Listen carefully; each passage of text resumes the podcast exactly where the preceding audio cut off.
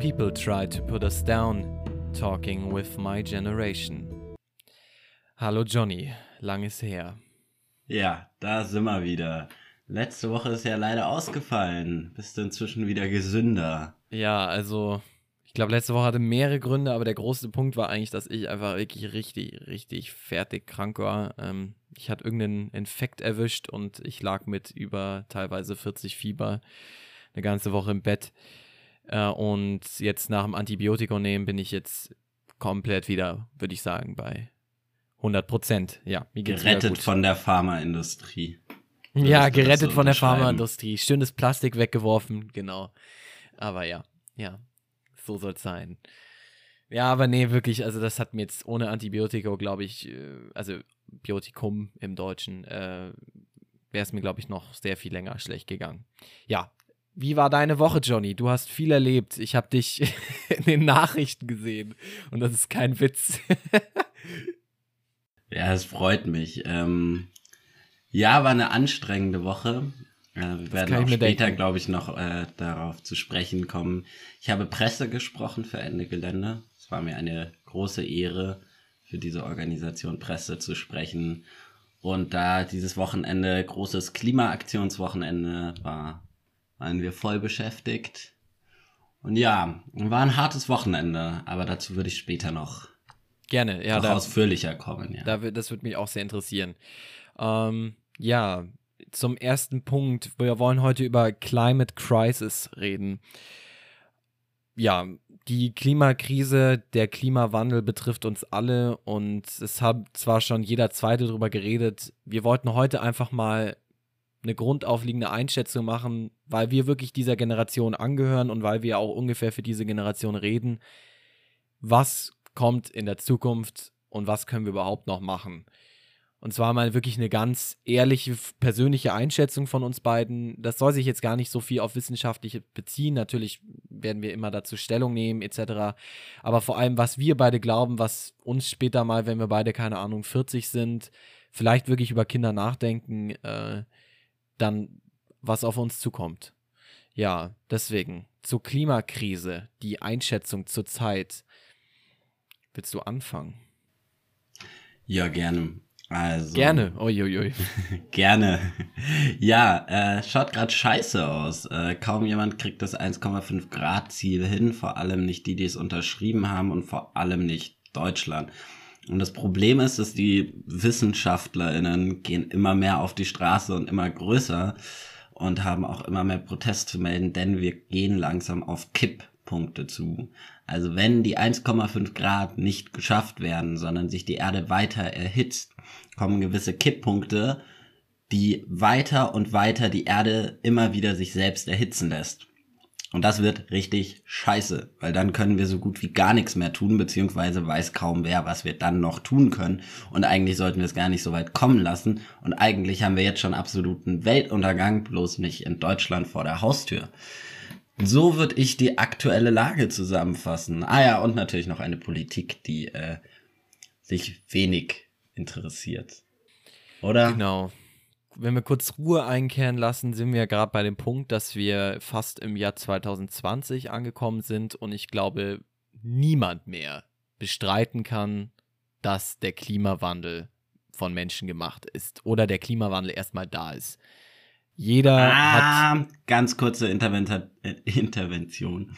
Äh, Eike, habe ich dir vorhin kurz gesagt, dass ich kurz auf die raus will. Jetzt hast du es mir so schön in den, Wort, in den okay. Mund gelegt. Eike ist ein AfD-naher Zusammenschluss, der sich damit beschäftigt, warum der Klimawandel nicht menschengemacht ist. Und immer noch für sie. Ja. Immer wieder stärker. Junge AfD hat jetzt auch gesagt, dass der Klimawandel menschengemacht ist, aber ja. Hm. Also. Okay, Eike nicht. Gut. Genau, da gibt schon noch auch die Leute, die sagen, haben ja. wir gar keinen Bock darauf. Und ob man den Fakt akzeptiert, bedeutet auch nicht immer zu handeln. Also es hilft wenig weiter, selbst wenn es nicht unbedingt geleugnet wird. Weil viele auch so Abschwächungen von Leugnung verwenden. Da sind diese Eike-Leute auch ganz hardcore. Okay. Ja, es gibt Teile vom Klimawandel, für die sind wir verantwortlich, aber für das und das nicht. Hm, verstehe. Sagen wir einfach mal, der Großteil, den ich einfach jetzt, ich gehe mal wirklich immer vom persönlichen Punkt gerade aus, der Großteil, den ich persönlich kennengelernt habe, war vor zehn Jahren noch bei dem Punkt, ich selbst ja auch noch, ach, das kann vielleicht noch wirklich so ein, wie so die Eiszeit sein, dass da einfach irgendwie jetzt mal wieder so eine, eine Welle kommt. Das haben wir nicht mehr nach diesem Jahrzehnt. Nach diesem Jahrzehnt ist klar, es passiert so schnell, irgendwie, jeder macht sich Gedanken. Ob da jetzt man sich Gedanken macht, im negativen wie im positiven Sinne, ob das wirklich menschengemacht ist oder nicht, ist jetzt mal hingesagt. Aber die, der Klimawandel und die Klimakrise ist in aller Munde und ist das Thema und wird auch das Thema noch bleiben. Ähm, das ist erstmal so der Punkt, mit dem ich jetzt aufgewachsen bin und den ich jetzt so vom Alter von 14 bis jetzt 19 Jahren mitbekommen habe, ganz klar. Dass es wirklich, also, dass es extremer wird, die Leute reden mehr drüber und es ist viel mehr in den Nachrichten präsent. Es ist eigentlich nur noch präsent. Ähm, so viel dazu. Ich, ich weiß nicht, wir können jetzt mal kurz, wie du willst, wir können auf die, ja, auf, ähm, auf die negativen Punkte eingehen. Wenn du willst, kann ich ein kurzes Resümee machen. Im Moment befinden wir uns in Deutschland, ich gehe jetzt einfach mal von Deutschland aus, bei einer Klimaerwärmung von 1,1 Grad bei der, der, der 0-Grad-Faktor wäre der Normalzustand sozusagen. Das heißt, wir haben jetzt im Jahr. Also, das wäre fair, oder? Das 0 Grad wäre, es ist nichts passiert, allen Korallen geht's gut, jedem geht's blendend. Und alles, was mit El Nino und äh, Wetterkrisen zu tun hat, ist komplett natürlich. So, das ist null. Mhm. Okay. Wir sind bei 1,1 Grad jetzt. Ähm, wir waren im Jahr 2015 bei der großen, bei dem großen Pariser Klimaabkommen, wo eben mehr als 200 Staaten unterschrieben haben, wir wollen etwas gegen den Klimawandel tun und wir wollen es schaffen, dass die Erde sich nicht weiter als 1,5 Grad erhitzt. Ähm, da waren wir bei 0, ja, 0,8 ungefähr. Das heißt, was wir haben ist 2015 bis 2019, es hat sich innerhalb von vier Jahren um 0,3 Grad Minimum erwärmt. erwärmt wie, man geht davon aus, dass wir im Jahr 2025 schon 1,5 Grad haben. Spätestens, weil es geht immer schneller nach auf. Was bedeutet das? Was bedeutet es, wenn wir 1,5 Grad Wärme haben? Das bedeutet ja eigentlich, sagt man ja viele oft nur, dass wir einfach wärmere Sommer haben und vielleicht ein bisschen mildere Winter. So, das ist so jetzt, sagen wir mal so, äh, das 14-jährige Argument. Leider ist es nicht so. Wärmere Erde bedeutet einfach nur, wenn wir einen größeren CO2-Gehalt in der Luft haben, dass alle Klimavorkommen, die wir auf der Erde zu spüren bekommen, extremer werden. Alles wird extremer. Das bedeutet, ein Winter wird nicht wärmer, also wird nicht weniger Eis bezeugen, sondern es wird einfach heftiger. Das bedeutet, als Beispiel jetzt, sagen wir, wir haben im Januar in Deutschland keinen Schnee. Dann können wir das eigentlich nicht sagen, auf den Klimawandel schieben. Was wir aber auf den Klimawandel schieben können, ist dann, wenn dann ruckzuck im Februar ein riesiger Blizzard kommt und ungefähr Stromausfall in der Hälfte des Ruhegebietes herrscht. Was, glaube ich, jetzt nicht der Fall sein wird, aber das wäre zum Beispiel dann ein Extremum. Und ähm, das spüren wir in Deutschland, weil wir in den gemäßigten Zonen liegen, einfach nicht so sehr wie Länder, die viel mehr von Klimaextremen ähm, also einfach mit denen leben müssen. Als Beispiel Haiti. Haiti hat der immer schon. Der globale Süden der könnte globale, man allgemein ja, sagen, oder? Nicht nur der globale Süden, also ich glaube sehr viele Länder. Also man kann sogar darauf, ich komme gleich noch darauf zu. Aber also einfach, nehmen wir jetzt mal als Haiti als Beispiel. Haiti hatte immer schon mit Tornados, Tsunamis, Taifunen kämpfen müssen. Das Ganze wird aber jetzt immer schlimmer. Und all das muss man dann immer wieder aufbauen. All das, da sterben immer wieder Menschen, da sterben immer wieder Tiere. Ähm, und das wird immer schlimmer. Und das ist halt nicht nur der Fall bei irgendwelchen Wetterextremen, sondern genauso wie bei Dürre, bei ähm, bei also großen großen äh, Klimakatastrophen, wo also etwas abbrennt, ein Wald zum Beispiel, wie wir es jetzt gerade in Australien hatten oder in Brasilien im Sommer, all das wird immer schlimmer und extremer. Das heißt, ähm, es wird alles viel größer als im natürlichen Ursprung war. Genau, das bedeutet nicht, dass so, äh, so ein Extremum nicht mal auch bei, bei 0 Grad gewesen wäre, aber es wäre nicht so häufig vorgekommen. Also wir haben ja jetzt allein in einem Jahr den größten Waldbrand aller Zeiten in Australien gehabt und den größten Waldbrand aller Zeiten in Brasilien. also schon, man sieht, dass es aufwärts geht. Also das ist jetzt einfach, wenn wir es mal ganz, ganz nüchtern betrachten, das, bedeutet das ja, dass die Erde wärmer wird. Wir hatten letztes Jahr den, diesen Dürresommer in Deutschland, wo es dann erstmal in Deutschland so bemerkt wurde, auch so vom, vom, vom kleinen Haushalt her. Ähm, so, das ist jetzt einfach mal das, was wir im Moment haben. Sagen wir mal, wir haben, wir kommen auf 1,5 und es geht weiter hoch. Was passiert dann? Umso weiter die Temperatur steigt, also 2,0 Grad, 2,5, 3,0, 3,5, 4,0, 4,5, 5,0, umso extremer werden sie. Und man sagt, dass es für die Menschheit praktisch unmöglich zu leben wird ab von 3,5 bis 5,0. Ab dann werden die Ausmaße so drastisch und brutal sein, dass wir sie eigentlich nicht mal mehr einschränken können. Und von den Kipppunkten, von denen du geredet hast, das bedeutet, das sind diese, diese positiven, optimistischen Punkte, die ich mir immer noch gedacht habe. Ich habe gedacht, ja, okay, jetzt ist der Klimawandel da, das ist alles scheiße und ich werde auch selbst versuchen, mich zu verändern, um mein Umfeld damit reinzuziehen, damit ich persönlich einfach damit einem guten Gefühl dastehe und sagen kann, ich war jetzt nicht so verantwortlich, weil ich wirklich was versucht habe zu tun. Aber diese, Klipppunkte, äh, äh diese Kipppunkte, von denen du geredet hast, bedeutet, egal wie viel wir aufforsten und egal wie viel wir tun, ab einem gewissen Punkt werden die Permafrostböden oder die ähm, Arktis etc. weiter aufschmelzen.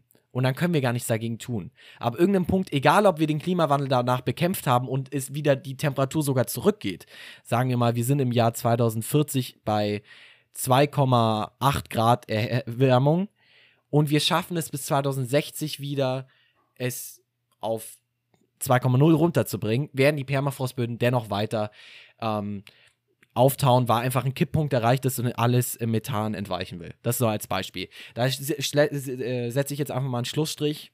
Du bist dran. So, ich weiß, das war jetzt ganz lang. Ich habe mich nur echt mit, wie gesagt, ich hatte jetzt zwei Wochen, drei Wochen Zeit, mich mit diesem Thema auseinanderzusetzen. Ja, es tut mir leid. ich finde, du warst gerade das perfekte Beispiel genau der Menschen, die sagen, hä, alle reden jetzt darüber, ich lese mich mal ein und sich dann auch nur noch denken, what the fuck macht die Regierung? Was zur Hölle? Lest euch das einmal durch. Das ja. kann doch nicht wahr sein, dass wir dagegen nichts unternehmen. Ein Punkt hat mir nur noch ein bisschen gefehlt wer ist der Verursacher? Oder wer sind die Verursachenden?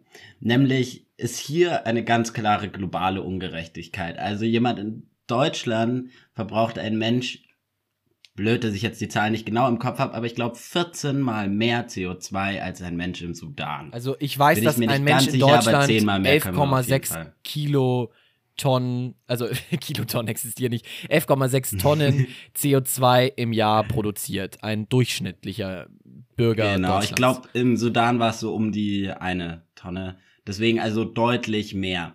Wer leidet drunter, ist trotzdem größtenteils der globale Süden, beziehungsweise auch ärmere Länder, die darunter leiden. Zum ja. anderen, wer hat's verursacht? Ganz klar, Reichtum wurde darauf aufgebaut. Also reiche Menschen haben ihren Reichtum durch die Erzeugung eines Klimawandels erwirtschaftet, plus jemand, der jetzt mit seinem Privatjet rumfliegt, und das unterstelle ich jetzt auch nicht jedem Reichen, aber irgendwo wird fast jeder Reiche so viel mehr CO2 verbrauchen, als ich es irgendwie kann. Das ist unfair, dass dieser Mensch es sich leisten kann, dass man nicht sagt, jeder Mensch so und so viel, sondern dass jemand so viel CO2 in die Luft ballern kann, wie er sie Bock hat, und zwar nur, weil der Geldbeutel dazu ausreicht. Aber und, im Endeffekt wir alle davon betroffen sind, ja. Das ist dieser unfaire ja, Punkt. Ja. Genau. Und was ich auch noch spannend finde, wer verbraucht natürlich auch mehr? Männer. Männer verbrauchen natürlich auch mehr CO2 als Frauen. Ist natürlich ein Durchschnittswert, ist mir schon klar. Warum sagst du natürlich? Also warum nimmst du überhaupt an, dass Männer mehr verbrauchen? äh, das liegt an der männlichen. Äh, wo, wo, wo hast du die Statussymbole eines Mannes? Die Statussymbole eines Mannes sind vor allem aus klassischer Tradition hinaus immer noch ein fettes Auto. Es fahren deutlich mehr Männer ein SUV als ein Mini oder ein Smart. Und natürlich, es gibt Ausnahmen, das ist mir absolut klar. Aber allgemein pauschal ist es das Problem des Patriarchats, das immer noch da ist, die männliche Dominanz, die immer noch mehr CO2 verbraucht, weil sie nicht denkend an die Sache rangeht. Wie gesagt, ist keine pauschale Unterstellung jedem Mann. Ich glaube dir, dass du recht CO2-sparend ist. Ich glaube, es ist eigentlich fast jedem Mann, der uns zuhört. Bloß allgemein ist es wieder ein Beweis, warum die Gleichstellung von Mann und Frau nicht wirklich funktioniert haben, weil dieser Durchschnittswert auseinander liegt und dass Autos ein Statuswert von Männern sind, das wissen wir ja auch alle. Also das ist ja ganz klar. Es ist würde ich mal behaupten, also ich war mal in der BMW-Welt, eigentlich zu einer Aktion übrigens. Das war BMW-Welt ist ein Gebäude in München. Da kann man nämlich Autos kaufen, wusste ich gar nicht. Ich dachte, das wäre nur ein Museum, aber da kann man auch Autos kaufen. Und Autos kaufen, da saßen nur die Männer mit den männlichen Beratern, die gesagt haben, das Auto ist geil und jenes Auto ist geil. Wo ich mir dachte, boah, krieg ich's kotzen und haben natürlich alle den SUV ausprobiert. Und da ist so ein Problem, dass dieses männliche Bild und dieses männliche Verhalten immer noch da ist und nicht reflektiert genug, dass es auch auf den Klimawandel, der wiederum alle Geschlechter betreffen wird, sich auswirkt. Und ich würde jetzt halt langsam zum ersten Song übergehen, weil wir haben uns schon sehr genau. gut in Rage also, geredet. Genau, erster Song ist einfach, wenn das so weitergeht, kann es gut aus, äh, so dazu führen, dass wir ein sechstes Massenaussterben haben. Viele Tierarten sind jetzt schon davon betroffen, weil ihr Lebensraum einfach deswegen so eingeschränkt wird oder so unter einem extremen Druck steht, dass sie einfach sich nicht fortpflanzen können äh, oder zu Genüge fortpflanzen können und deswegen wäre unser erster Song von Björk, einer sehr interessanten Independent 90s Künstlerin, It's Oh So Quiet. Viel Spaß Und damit. Ganz kurz ja. noch hinzu erwähnen, falls Leute wieder neu zu hören, müssen wir natürlich kurz erwähnen, die Songs sind leider nur zu hören auf Anchor. Es ist eine App, die ihr euch kostenlos runterladen könnt. Wir werden nicht gesponsert. Es sind bloß die einzigen, die diese Option anbieten, dass wir Songs wirklich einfügen können, was wir einfach gern tun, da wir beide große Musikliebhaber sind. Genau. Letzte Folge hat es leider nicht geklappt. Ich ja, hoffe, es wird bei dieser wieder klappen. Ich, kann, ich bin da muss ich jetzt auch noch kurz, genau. Also da, äh, wir haben auch auf Spotify eine Playlist. Ich werde auch irgendwann mal eine offen, offizielle Playlist veröffentlichen, wo jeder Zugriff, drauf zugreifen kann. Mit Anchor geht es gerade im Moment auch nicht. Ich habe sie aber angeschrieben. Ich habe mit ihnen E-Mail-Kontakt gehabt. Und es liegt nicht an uns, sondern es liegt wirklich an Anchor. Sie haben da gerade ein Problem und es ist gerade auf ihrer Website, auf ihrem Server funktioniert gerade was nicht. Sie versuchen es zu richten. Ich hoffe, dass bis Freitag, wenn wir die Folge raushauen, es wieder äh, möglich ist. Ähm, aber genau, wenn nicht, auf Spotify ist eine Playlist und ich werde dann auch noch ähm, eben äh, die Songs einfach reinstellen und ihr könnt sie einfach selbst suchen. Also ich werde einfach den Namen immer mit dem Künstler veröffentlichen. Genau. Viel Spaß damit. Die Playlist kann aber schon jeder finden, oder? Also noch ganz kurz. Ja, also die Playlist auf Spotify kann jeder finden. Ja. Okay, wunderbar. Egal, Dann werde ich die auch mal auf unserem Instagram ja, oder Twitter nochmal verlinken, dass die Leute es finden. Ist natürlich immer unser persönlicher Musikgeschmack, aber ist, glaube ich, ganz schön mal reinzuhören, da wir versuchen, für jeden was dabei zu haben. Ja. Und nun viel Spaß mit diesem Song, den der Niki wählte.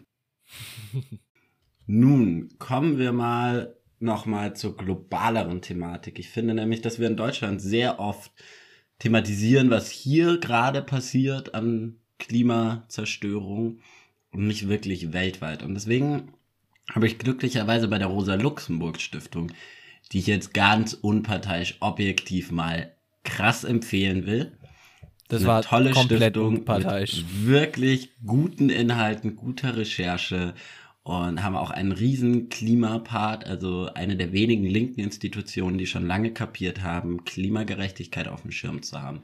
Und da haben sie so eine super Karte, die wirst du auch verlinken, oder? Definitiv. Wunderbar. Auch keine die haben Werbung. eine Karte, die haben eine Karte, auf der könnt ihr euch anschauen, was wo passiert. Und wir können jetzt halt hier mal ein Beispiel nehmen. Wollen wir mal in Südamerika anfangen? Das haben wir vorhin schon angesprochen. Der Amazonas-Regenwald verbrennt. Also Fleisch, Holz und Bergbauunternehmen zerstören den brasilianischen Regenwald und natürlich auch die aktuelle Regierung, die sehr faschistisch ist, trägt ebenfalls dazu bei. Dann haben wir zum Beispiel, wenn wir jetzt ein bisschen weiter nach rechts gehen, eine Wasserkrise am Westkap, Cup, wo es anscheinend Westcup. Westcup. Westcup. Oh Gott, oh Gott, Cup. Spricht man das so aus? Westcup? Das, ja, also das, du, du meinst, du nennst jetzt einfach gerade, äh, du meinst das Cup, äh, Cup Horn, nehme ich mal schwer. Ja, also in der Nähe von Santiago. Achso, dann. Nee, dann, nee, Südafrika ah, meine ich. Hier. der guten Hoffnung, ja, gut. Mhm. Ah, stimmt, stimmt. Da gab es ja was aus so Piratenfilmen. Dann hier Klimaanlagen bringen Mumbai zum Glühen. Dann verschwinden Inseln in Ozeanien beziehungsweise der Nä Nähe von Tokio, der dritte Pol schmilzt. Gibt es auch eine ganz, ganz interessante Doku im Moment ähm, im, im deutschen Fernsehen über eben genau solche Inselstaaten, die jetzt schon gerade Land in Neuseeland und Australien gekauft haben, weil sie wissen, in fünf Jahren bis zu 15 Jahren ist Schicht im Schacht. Oh, krass. Ja. Auch auf Kann jeden ich, Fall. Ich, ja, klar, verlinke ich auch. Da haben wir ganz viele Links heute. Mhm, Dann Wasserkonflikte im Zweitstromland. Äh, Mhm. damit ist Kurdistan gemeint, wo es sehr viel Dürre gibt und die sehr viel Probleme damit haben, noch irgendwie Wasser zu bekommen. Dann haben wir natürlich auch Alaska. Alaska hatte ich noch nie auf dem Schirm, aber klar, denen schmilzt natürlich gerade alles weg. Doch, Den der Alaska oben ist alles grad weg und die haben heftig. extrem viel Öl. Das steht hier nämlich drin, fand ich sehr spannend. Die haben extrem viel Öl und die Unternehmen freuen sich jetzt natürlich, denn wenn alles wegschmilzt, kommt man viel leichter an das Öl ran. Ja, das ist so der Supergeil. große ein positiver Punkt im Moment für viele Unternehmen, dass zum Beispiel auch sich ähm, der ähm, die Ost-West-Passage ähm, öffnet, einfach im Sommer einfach eisfrei ist und deswegen Schiffverkehr viel einfacher möglich ist. Ähm, es gab sogar Ah, eine dass große man über, ja, nördlich über Amerika fahren kann. Genau, also diese, diese klassische ah. Story ist jetzt möglich. Ähm, es gab auch eine große Klimakonferenz, ich glaube, ich weiß nicht, ist Spitzbergen oder Norwegen, ich glaube im Norden Norwegens. Ähm, Mhm. Und dort kamen mal alle Länder, die eben an die Arktis anstoßen, zusammen. Und da werden aber auch viele positive Punkte genannt, die jetzt einfach auch möglich sind durch den Klimawandel. Natürlich überdecken die nicht die negativen Punkte, aber natürlich also neue Jobmöglichkeiten, Rohstoffe, einfach Wege dadurch einfach sind möglich. Und das ist natürlich schon in irgendeiner Form dann auch ein guter Punkt. Ähm, nur warum und auf welche Gefahr hin das Ganze passiert. Also der große Punkt, vor allem im Norden, könnte man sagen, ist, dass die Permafrostböden auftauen. Das kann man sich so vorstellen, bist in einem Moor und über diesem Moor ist Eis. Das Eis ist weg, in dem Moor ist ganz viel CO2, Sonne scheint drauf, CO2, Methan steigt in den Himmel. Und das in einer also du kannst dir Räume vorstellen, so, also viele, viele kleine, Deu viele Deutschlands, in Russland al- als Beispiel oder in Kanada, ähm, allein nur ein Permafrostboden, Busch. Und das ist eine Menge von Methan, CO2, die da ausgestoßen wird, die du eben irgendwann als Kipppunkt bezeichnest, weil eben das dann nicht mehr möglich ist, zurück, ja, ähm, einzufangen, könnte man praktisch sagen. Ja, Okay, genau. das war mir noch gar nicht klar. Ja das Gut, ist doch schön, das dass wir auch in einem zweit machen Podcast keine hier. Monologe, gell? Ja. So schön, dass wir im Podcast auch was lernen, ja. Tja, da lerne ich selbst noch was. Ähm, tue ich übrigens eine Menge. Dann hier, äh, Klimagerechtigkeit stößt an seine Grenzen, finde ich natürlich auch spannend. Die Grenze, die es jetzt um Europa auch schon so ein wenig gibt, aber natürlich nicht in der Form, nämlich die Grenze zwischen Süd- und Nordamerika, beziehungsweise zwischen Mexiko und den USA, wo es eigentlich ist diese Grenze auch ein, haha, ihr da unten, jetzt habt ihr den Klimawandel, viel Spaß damit. Und ich glaube, diese Grenze wird immer, immer mehr sich zuspitzen und eskalieren. Weil, also es geht natürlich gar nicht klar zu sagen, wir verursachen hier in unserem schönen reichen Land den Klimawandel und lassen euch da oben mal schön zurechtkommen. Also auch wirklich zum Kotzen. Natürlich haben wir nach Europa auch so eine Art Grenze und es gibt natürlich Klimageflüchtete, finde ich übrigens, dass viel zu wenig drüber, also wann wird mal über Klimaflüchtlinge geredet? Das ist einfach ein Thema, was hinten weggelassen wird oder auch das Asyl gewährt wird, weil du vom Klimawandel rettest. Kommt viel zu kurz in der öffentlichen, in der politischen Debatte. Selbst von der Partei der Linken habe ich das zu wenig gehört. Also wirklich durch Ja. alle Reihen hinweg kaum Thematisierung. Also man muss halt natürlich auch sagen, dass der Klimawandel dann der größte Punkt in spätestens zehn Jahren in Sachen Geflüchteten sein wird. Also die Menschen werden vor Dürren, vor Umweltkatastrophen fliehen und, oder halt einfach ihren Lebensraum verlassen und dann zieht es halt viele wieder in die gemäßigten Zonen und da legen wieder Europa und Amerika. Das heißt, diese Grenzen haben definitiv viel mit der gemachten Klimakrise auch zu tun. Vielleicht, was man noch erwähnen kann, ist, dass man davon ausgeht, dass in, ähm, also vielleicht in deinem, wenn wir, wenn wir uns auf die Karte beziehen, kann man auch ähm, auf, ähm, auf rechts äh, oder links, links oben für dich gehen. Geh mal, geh mal nach links oben. äh, Das bedeutet, wir befinden uns gerade in Alaska und da ist ein be be besonderer Punkt, den ich noch ansprechen wollte. Irgendwann dieses Jahrhundert wird die Arktis im Sommer eisfrei sein. Das muss man sich mal vorstellen. Im Sommer gibt es keine Arktis. Das ist da einfach nur Wasser. Also, das alte Kindermärchen ist vorbei. Was macht der Weihnachtsmann nun? Ja, vor allem, was macht der Eisbär nun? Also, da ist wirklich, das sind dann Auswirkungen, die kann man sich heutzutage noch gar nicht vorstellen, dass es im Endeffekt zynisch betrachtet natürlich uns gar nicht so betreffen wird. Jetzt sagen wir mal, der Eisbär stirbt aus. Das ist jetzt dem, äh, das ist jetzt vielleicht dem vierjährigen, äh, keine Ahnung, vierjähr vierjährigen Kindergartensympathisanten ähm, vielleicht nicht egal, aber vielen Menschen in ihrem normalen Lebensalltag schon.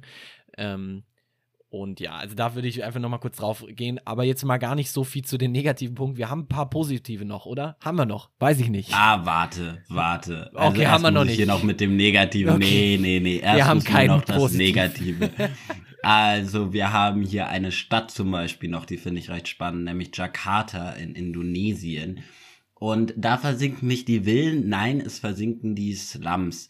Und zwar schneller als der Meeresspiegel steigt, da die Stadt hat rund 30 Millionen EinwohnerInnen, auch eine kräftige Anzahl. Und die brauchen so viel Grundwasser, dass die Stadt langsam und langsam sinkt. Der Meeresspiegel vor der Stadt allerdings steigt. Also das wird eine der ersten Städte, die so richtig untergehen werden. Und das wo die Menschen dann hinziehen. Schöner Ausdruck. Ja, hoffentlich nicht nach Europa. Ja, hoffentlich wo? nicht, oder was? Ja. Also, Halleluja, dass wir da nicht, also eigentlich müsste doch da mal der AfD-Land nehmen und egal, das, das ist eine Sinn, eine Logik, da will ich jetzt nicht eingreifen.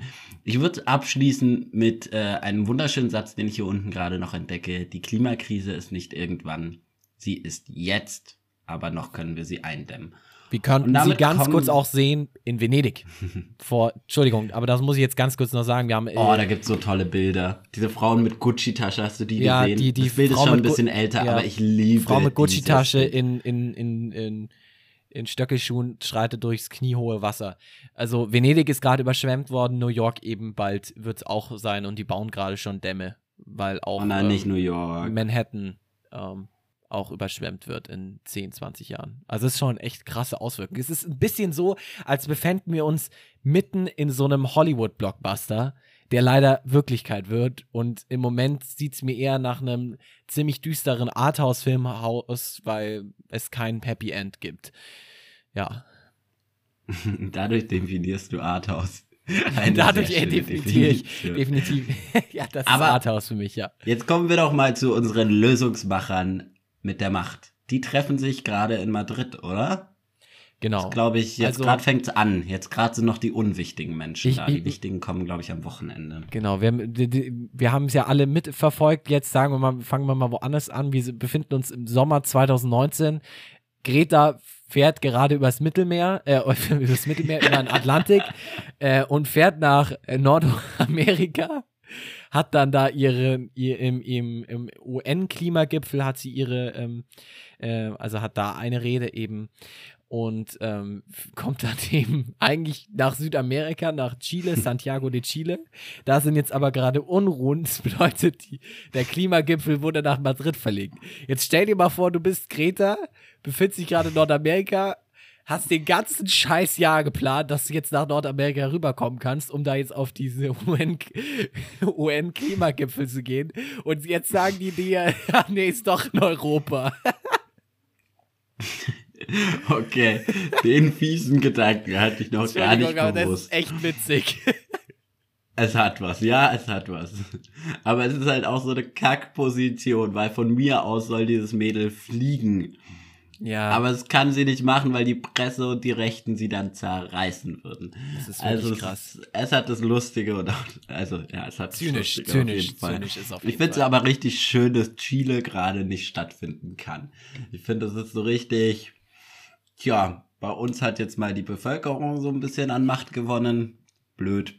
Kann man nicht machen, kann man keine Scheiße Ja, ich weiß noch gar nicht, ob man sagen könnte, die Bevölkerung hat an Macht gewonnen, aber auf jeden Fall hat sie gerade, ist sie dafür verantwortlich, dass die Klimakonferenz dort nicht stattfinden kann. Also das ist ungefähr so, ja. als hätte man vor G20 in Hamburg gemerkt, ah, wäre doch nicht so gut, es hier zu machen. Ja. Ja, hat man nicht. Genau, ja. aber sie ist, sie ist in Madrid, sie ist in Madrid und sie ist gerade heute, vor ein paar Stunden, in Lissabon in Portugal angekommen. Also wir reden jetzt gerade von Greta und wird dann jetzt für Freitag, weil natürlich Freitag, Fridays for Future mäßig passt ganz gut, wenn sie in Madrid ankommt. Ähm, bereitet sich darauf vor, dann da eben rüber zu fahren.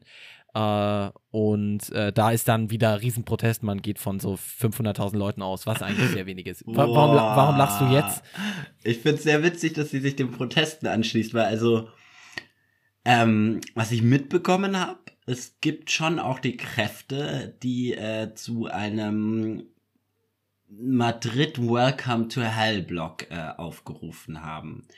Also es wird auch sehr radikalen Protest in Madrid geben. Spanien ist habe ich auch gehört eh im Allgemeinen eine sehr zugespitzte Sache. Ich wäre auch tatsächlich fast hingeflogen. Ja, hingeflogen. mies gewesen und hingeflogen, ja. Oh Gott sei Dank hast du es nicht gedacht. Der hätte Dann jetzt wurde ich allerdings auch dafür eher äh, zurechtgewiesen und da habe ich auch gemerkt, dass ich zeitlich leider nicht ganz hinbekomme. Ich wäre gern ich glaube, es wird große Aufstände geben. Ich glaube, mit so äh, zackigem, wir machen es jetzt in Madrid, werden sie sich auch ein bisschen selbst ins Knie geschossen haben. Aber und ich, ich bin auch gespannt. Also auch die Fridays for Future ähm, haben tatsächlich radikaleren Protest angekündigt. Ich verstehe nicht ganz, ganz kurz noch auf den Punkt einzugehen. Die, also die Klimakonferenz findet jetzt oder der Klimagipfel findet jetzt COP, um genau zu sein, COP 25 findet jetzt seit Montag statt. Wir haben jetzt. Ja, aber erstmal kommen Mittwoch, die unwichtigen also, VertreterInnen. Ah, okay. Das sind die VertreterInnen der Ministerien, die dann erstmal die Vorarbeit leisten. Und ich glaube, Merkel ist ja auch noch gar nicht da. Und das auch, weiß also ich, auch ich nicht. weiß nicht nee, einmal, ja. ob unsere Svenja Schulze überhaupt schon da ist. Also es ja, kommt also die noch. fliegen alle das übrigens hin und unser äh, Umwelt, ähm, ein Minister hat gesagt, dass er nur eine, also nur ein, ein Team von Abgesandten hinschickt und nicht er selbst kommt, weil das ja alle fliegen würden. Jetzt ist nur der Punkt, das Team von Abgesandten sind ja im Endeffekt mehr Flugplätze, als er benötigt hätte. Habe ich nicht ganz nachvollziehen können, warum er nicht einfach alleine geflogen ist, ohne Abgesandten dafür und jetzt dafür fünf Abgesandte kommen. jetzt dann naja, doch du hast ja eh immer dein Team dabei und das ist auch im Vorhinein, aber ich finde also aus Deutschland nach Madrid, gerade wenn man das Geld hat, der Zug ist nämlich schweineteuer, das habe ich schon nachgeschaut ist auch äh, finanziell, dass ich es mir nicht leisten kann, bei den Protesten zu sein.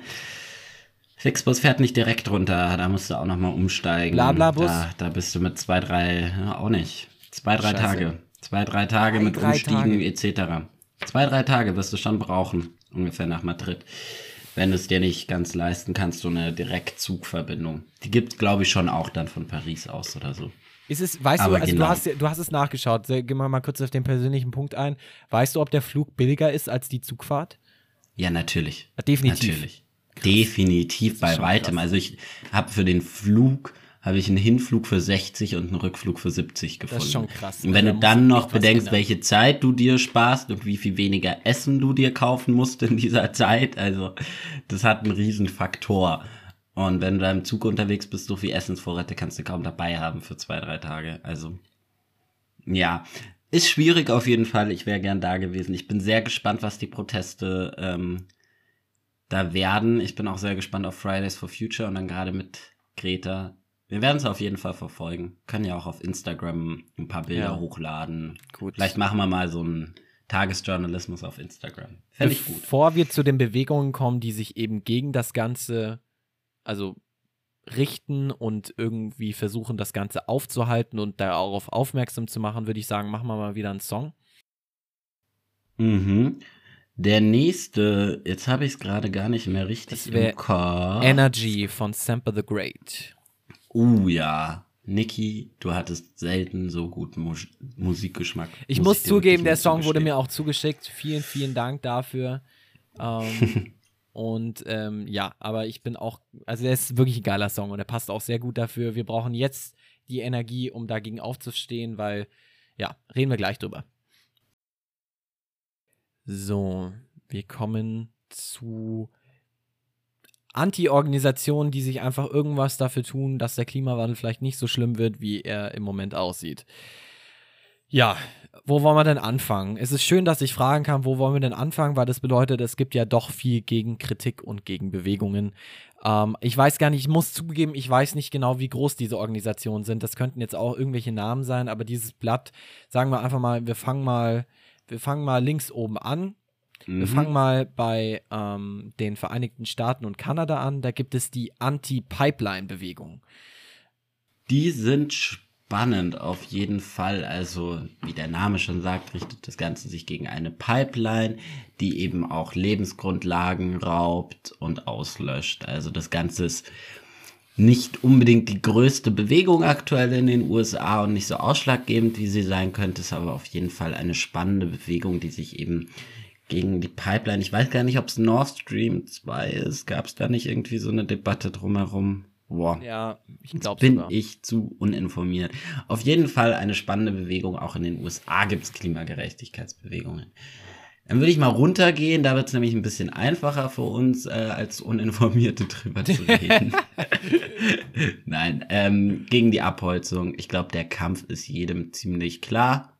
Ja, da gibt es also, auch große Proteste. Ich kann das, also ich kenne es sogar von Freunden persönlich hier die ja, schon mal an so Protesten äh, dran teilgenommen haben, weil ich mich ja auch hier in der Nähe befinde. Vielleicht wissen es nicht, aber Peru hat einen sehr großen Regenwaldanteil, sogar ein, also den zweitgrößten Südamerikas, nach Brasilien sogar. Ähm, und ähm, ich glaube Bolivien noch davor, ich weiß gar nicht. Ist ja auch wurscht. Auf jeden Fall ist ein großer Teil des Amazonas, ähm, der auch in Peru entspringt, eben in Peru.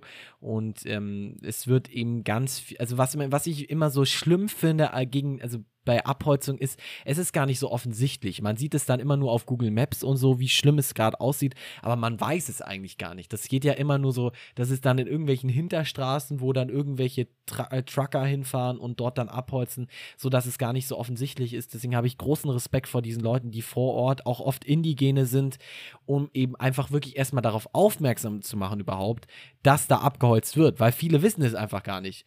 Also das ist ja oft einfach illegal an irgendeinem Ort, wo es gar nicht erlaubt ist. Und da wird dennoch, ja, wie gesagt, ein Hektar Land pro halbe Stunde abgeholzt, Minimum. Ganz kurz, weißt du auch, wie die Protestformen ausschauen? Also das, sind es Demonstrationen mh, oder? Das unterscheidet sich. Also es gibt zum Beispiel ganz oft, wenn eben darauf aufmerksam gemacht wird, dann ist es zum Beispiel in der Hauptstadt eine Demonstration, die jetzt ganz weit weg von dem eigentlichen Konflikt ist. Ähm, um eben darauf aufmerksam zu machen. Und wenn das dann stattfindet, dann hat es oft Formen, dass halt irgendwelche Gebiete besetzt werden, damit Menschen durch Blockaden, Menschenblockaden eben dieses Gebiet ähm, sozusagen beschützen können. Da der Regenwald noch so groß ist, kann mhm. eigentlich der Trucker einfach nur drumherum fahren und dann dahinter an. Also abholzen. Man kann also nicht. Es ist ein bisschen schwieriger, weil es einfach so ein großes Gebiet ist, da auch wirklich dagegen mhm. zu halten. Es ja. wird aber blockiert, also es wird das ist schon rabiater auch. Okay, Gebiete krass, werden krass, blockiert, schön. aber halt nicht so viel, weil es halt einfach größentechnisch schwierig ist. Ja. Nächster Punkt.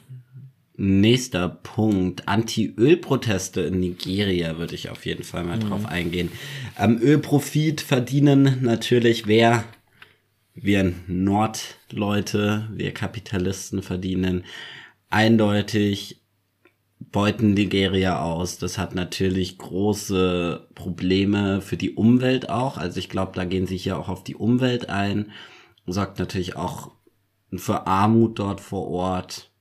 Ist auf jeden Fall geil, dass es da auch Proteste dagegen gibt. Ähm, also man muss es sich so vorstellen, dass sie vor Ort dann, genau, ja, also es ist jetzt nicht der größte Öllieferant, aber es ist ein großer, ähm, dass sie zu Hunderten dort die Infrastruktur besetzen und äh, man kennt zum Beispiel den indigenen Stamm der Ogani, der war vor allem sehr groß in den Medien, äh, Ogoni, tut mir leid, Ogoni, weil ähm, sie den ähm, äh, beim Gericht Den Haag äh, den Ölkonzern Shell, den ja wirklich jeder kennt, verklagt haben. Genau, dafür waren sie dann groß in den Medien. Ja, Anti-Fracking. Willst du Anti-Fracking Anti oder Anti-Fracking, willst du Fracking erklären oder? Muss man Kannst du das besser? das ist die Frage.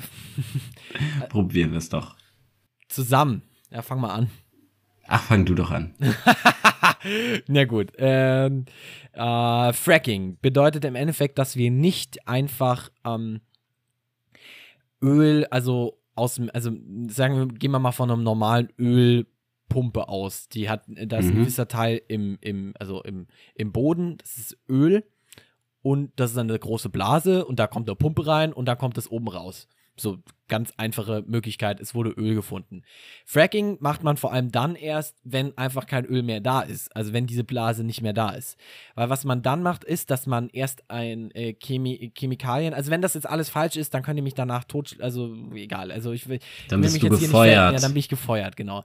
Ähm, also man wird, es wird zuerst werden Chemikalien in die Erde gepumpt, die dafür sorgen, dass sich das Öl von den Mineralien absetzen und dann eben in diesem zum Beispiel jetzt leeren Blase, die ausgepumpt wurde, wieder reinfließt. Das heißt, es ist sozusagen der zweite Schritt. Aber diese Chemikalien sind einfach sehr, sehr umweltschädlich an der Oberfläche und verseuchen das Grundwasser daraufhin. Das bedeutet, Mhm. Der, der Kreis, in dem diese Blase jetzt, sich jetzt wieder mit Öl füllt, der Kreis drumherum an der Oberfläche, ist einfach komplett verdorrt und stirbt ab. ab. Okay. Und wenn es ins Grundwasser kommt, geht es halt in sehr viele, viele Meilen, kann das eben äh, in verschiedene Richtungen gehen und also betrifft einfach sehr viele Menschen und Tiere und Pflanzen und insgesamt Lebewesen. Das ist so im, in, insgesamt Fracking. Es ist eine äh, Art, die heutzutage sehr viel öfter schon gemacht, äh, also gemacht wird, weil einfach nicht mehr so viel Öl da ist. Das ist so einer der schönsten Punkte. Ich weiß einfach, irgendwann ist das Öl weg und dann ist es halt einfach weg. Da freuen wir uns schon drauf, oder? Ja. Also wenn wenn wenn es wirklich bis dahin äh, keine anderen Fahrzeuge gibt mit äh, anderen Möglichkeiten, sich fortzubewegen, ja. Wobei es ja hier, also wir sind auch wieder in Südamerika bei der Anti-Fracking-Bewegung, um Also es zu erklären, Fracking in Argentinien, überall, Chile. Äh, da geht es ja auch um Gas. Wenn Da ich das hier richtig um rausleite. ja. Genau. Ähm, ich würde mal weitergehen, also es können sich ja auch alle Menschen nochmal selbst durchlesen. Das kann ich auch sehr empfehlen, sich diese Karte mal Ist anzuschauen. nicht groß und fasst sehr gut Ja. zusammen. Ähm, Alarmphones, die sind cool. Ja, das ist interessant. Äh, Das die geben Geflüchteten äh, Phones mit auf den Weg, mit denen du SOS sozusagen verständigen kannst. Womit du es schaffen kannst, die Leute äh, zu orten und zu supporten, damit diesen die Flucht leichter. Das gelingt. kann ich, ja, also vor allem in der Sahara wird das zurzeit gemacht. Also Mhm. wir sind in einer großen, vielen, vielen Ländern in äh, Nord-, äh, West-, Ostafrika werden halt gerade Menschen, die sich halt in den Norden begeben, ähm, sterben und durch dieses Alarmphone können sie eben davor ein SOS-Signal geben und die Idee ist dahinter, dass eben dass zum Beispiel auf einem, äh, dadurch eine Seenotrettungsaktion also schneller vonstatten gehen kann, weil eben dann ein gewisses Schiff verständigt wird im Mittelmeerbereich, das in der Nähe ist und das dann da halt hinfahren kann. Äh, oder in der Sahara, dass dann halt gewisse ähm, Flugzeuge Rettungspakete abwerfen können. Ähm, Mhm. Finde ich einen sehr interessanten Punkt, vor allem auch, dass der auf dieser Karte ist, weil der ja eigentlich jetzt gar nichts mit der Sache zu tun hat, aber sich eben darauf bezieht, dass diese Menschen vor allem wegen Dürrekatastrophen fliehen, was Ja. klimabedingt ist. Jupp, voll gut nochmal zusammengefasst. Mensch, bist du informiert heute. Ähm, gehen wir weiter zu Indien. Kleinbäuer in Bewegung. Äh, da geht's gegen die große Agrarindustrie und äh, sozusagen die Forderung zurückzugehen auf kleine Bäuerlichkeiten. Finde ich auch einen sehr guten, wichtigen Protest. Selbstorganisierte Bäuerinnen statt großen industriellen Konzernen. Immer der richtige einig, Weg. oder? Ja. Ja, vollkommen. Dann würde ich mal, wollen wir mal Eco-Defense, rechts weiterwandern? ganz oben noch. Eco-Defense. Auch wichtig. Ähm, ja, Russland gegen die Steinkohle. Auch eine tolle Bewegung.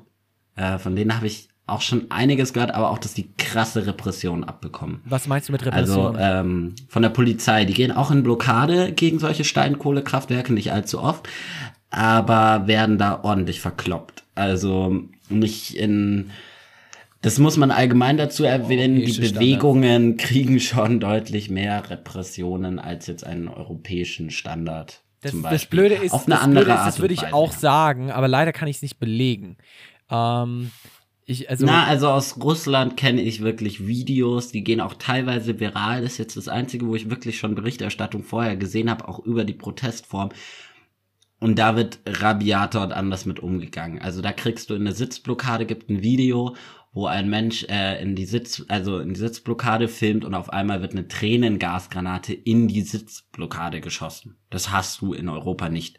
Dass Tränengas auf eine Sitzblockade geschossen wird. krass. Und also da hast du natürlich als demonstrierender Mensch keine Chance. Dass jetzt die russischen Aktivistinnen auch teilweise radikaler und rabiater zugehen, das weiß ich auch, aber das ist schon auf jeden Fall ein Hardcore-Level und in Russland haben sie da auch schon das ein oder andere das Militär eingesetzt, ohne jetzt scharf zu schießen. Davon weiß ich nichts, aber kann auch gut sein, aber das Militär wurde auch eingesetzt, um eben solche Steinkohlekraftwerke zu schützen. Gut, machen wir es mal ein bisschen würde ich schneller. noch ein bisschen südlicher ja. gehen, genau, Northern Forest Defense. Ähm, ich habe es, glaube ich, in der vorherigen Folge schon mal erwähnt, dass ich am neuen Istanbuler Flughafen war. Und äh, genau, das war die Bewegung dagegen. Dagegen wurde protestiert, weil dort ein riesiger Wald auch abgeholzt wurde für diesen neuen Airport. Dagegen gab es auch massige und große Proteste und Blockaden etc. Im Endeffekt nicht gelungen leider. Aber die Bewegung lebt auch immer noch, weil natürlich Erdogan jetzt nicht unbedingt der klimafreundlichste ist.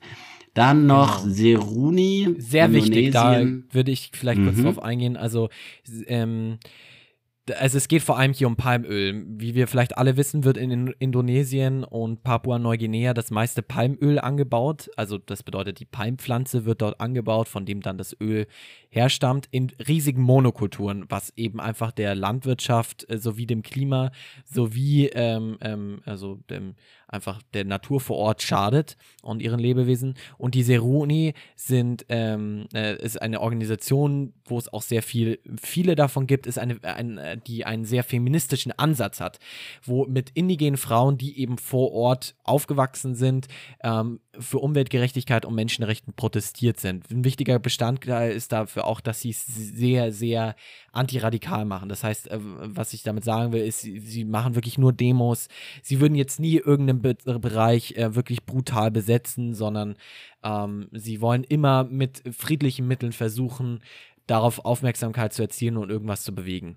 Und dann die letzte ist noch, ähm, also, also für uns jetzt in dem Bereich jetzt, Torres Strait Islander oder Islanders. Willst du darauf mhm. nochmal ein? Ich hoffe, ich spreche ja, es richtig äh, aus. Ich weiß es gerade gar nicht. Ich würde es auch so aussprechen. Torres ja. Strait Islander. Islanders. Ähm, ja, das ist ziemlich simpel, würde ich sagen. Die gehen halt unter. Die gehen noch in diesem Jahrhundert ziemlich sicher unter. Deren Dörfer werden jetzt Jahren. schon zerstört in den nächsten, ja, teilweise in den nächsten 20 Jahren, teilweise sind auch schon Häuser kaputt und die versuchen halt weltweit darauf aufmerksam zu machen, sich Lösungen zu überlegen. Und da ist es tatsächlich mehr auch eine Bewegung, die in der gesamten Nachbarschaft zusammenhält, weil es eine Notwendigkeit da ist. Genau. Also die, die wird irgendwann jeden erreichen, aber halt wahrscheinlich zu spät.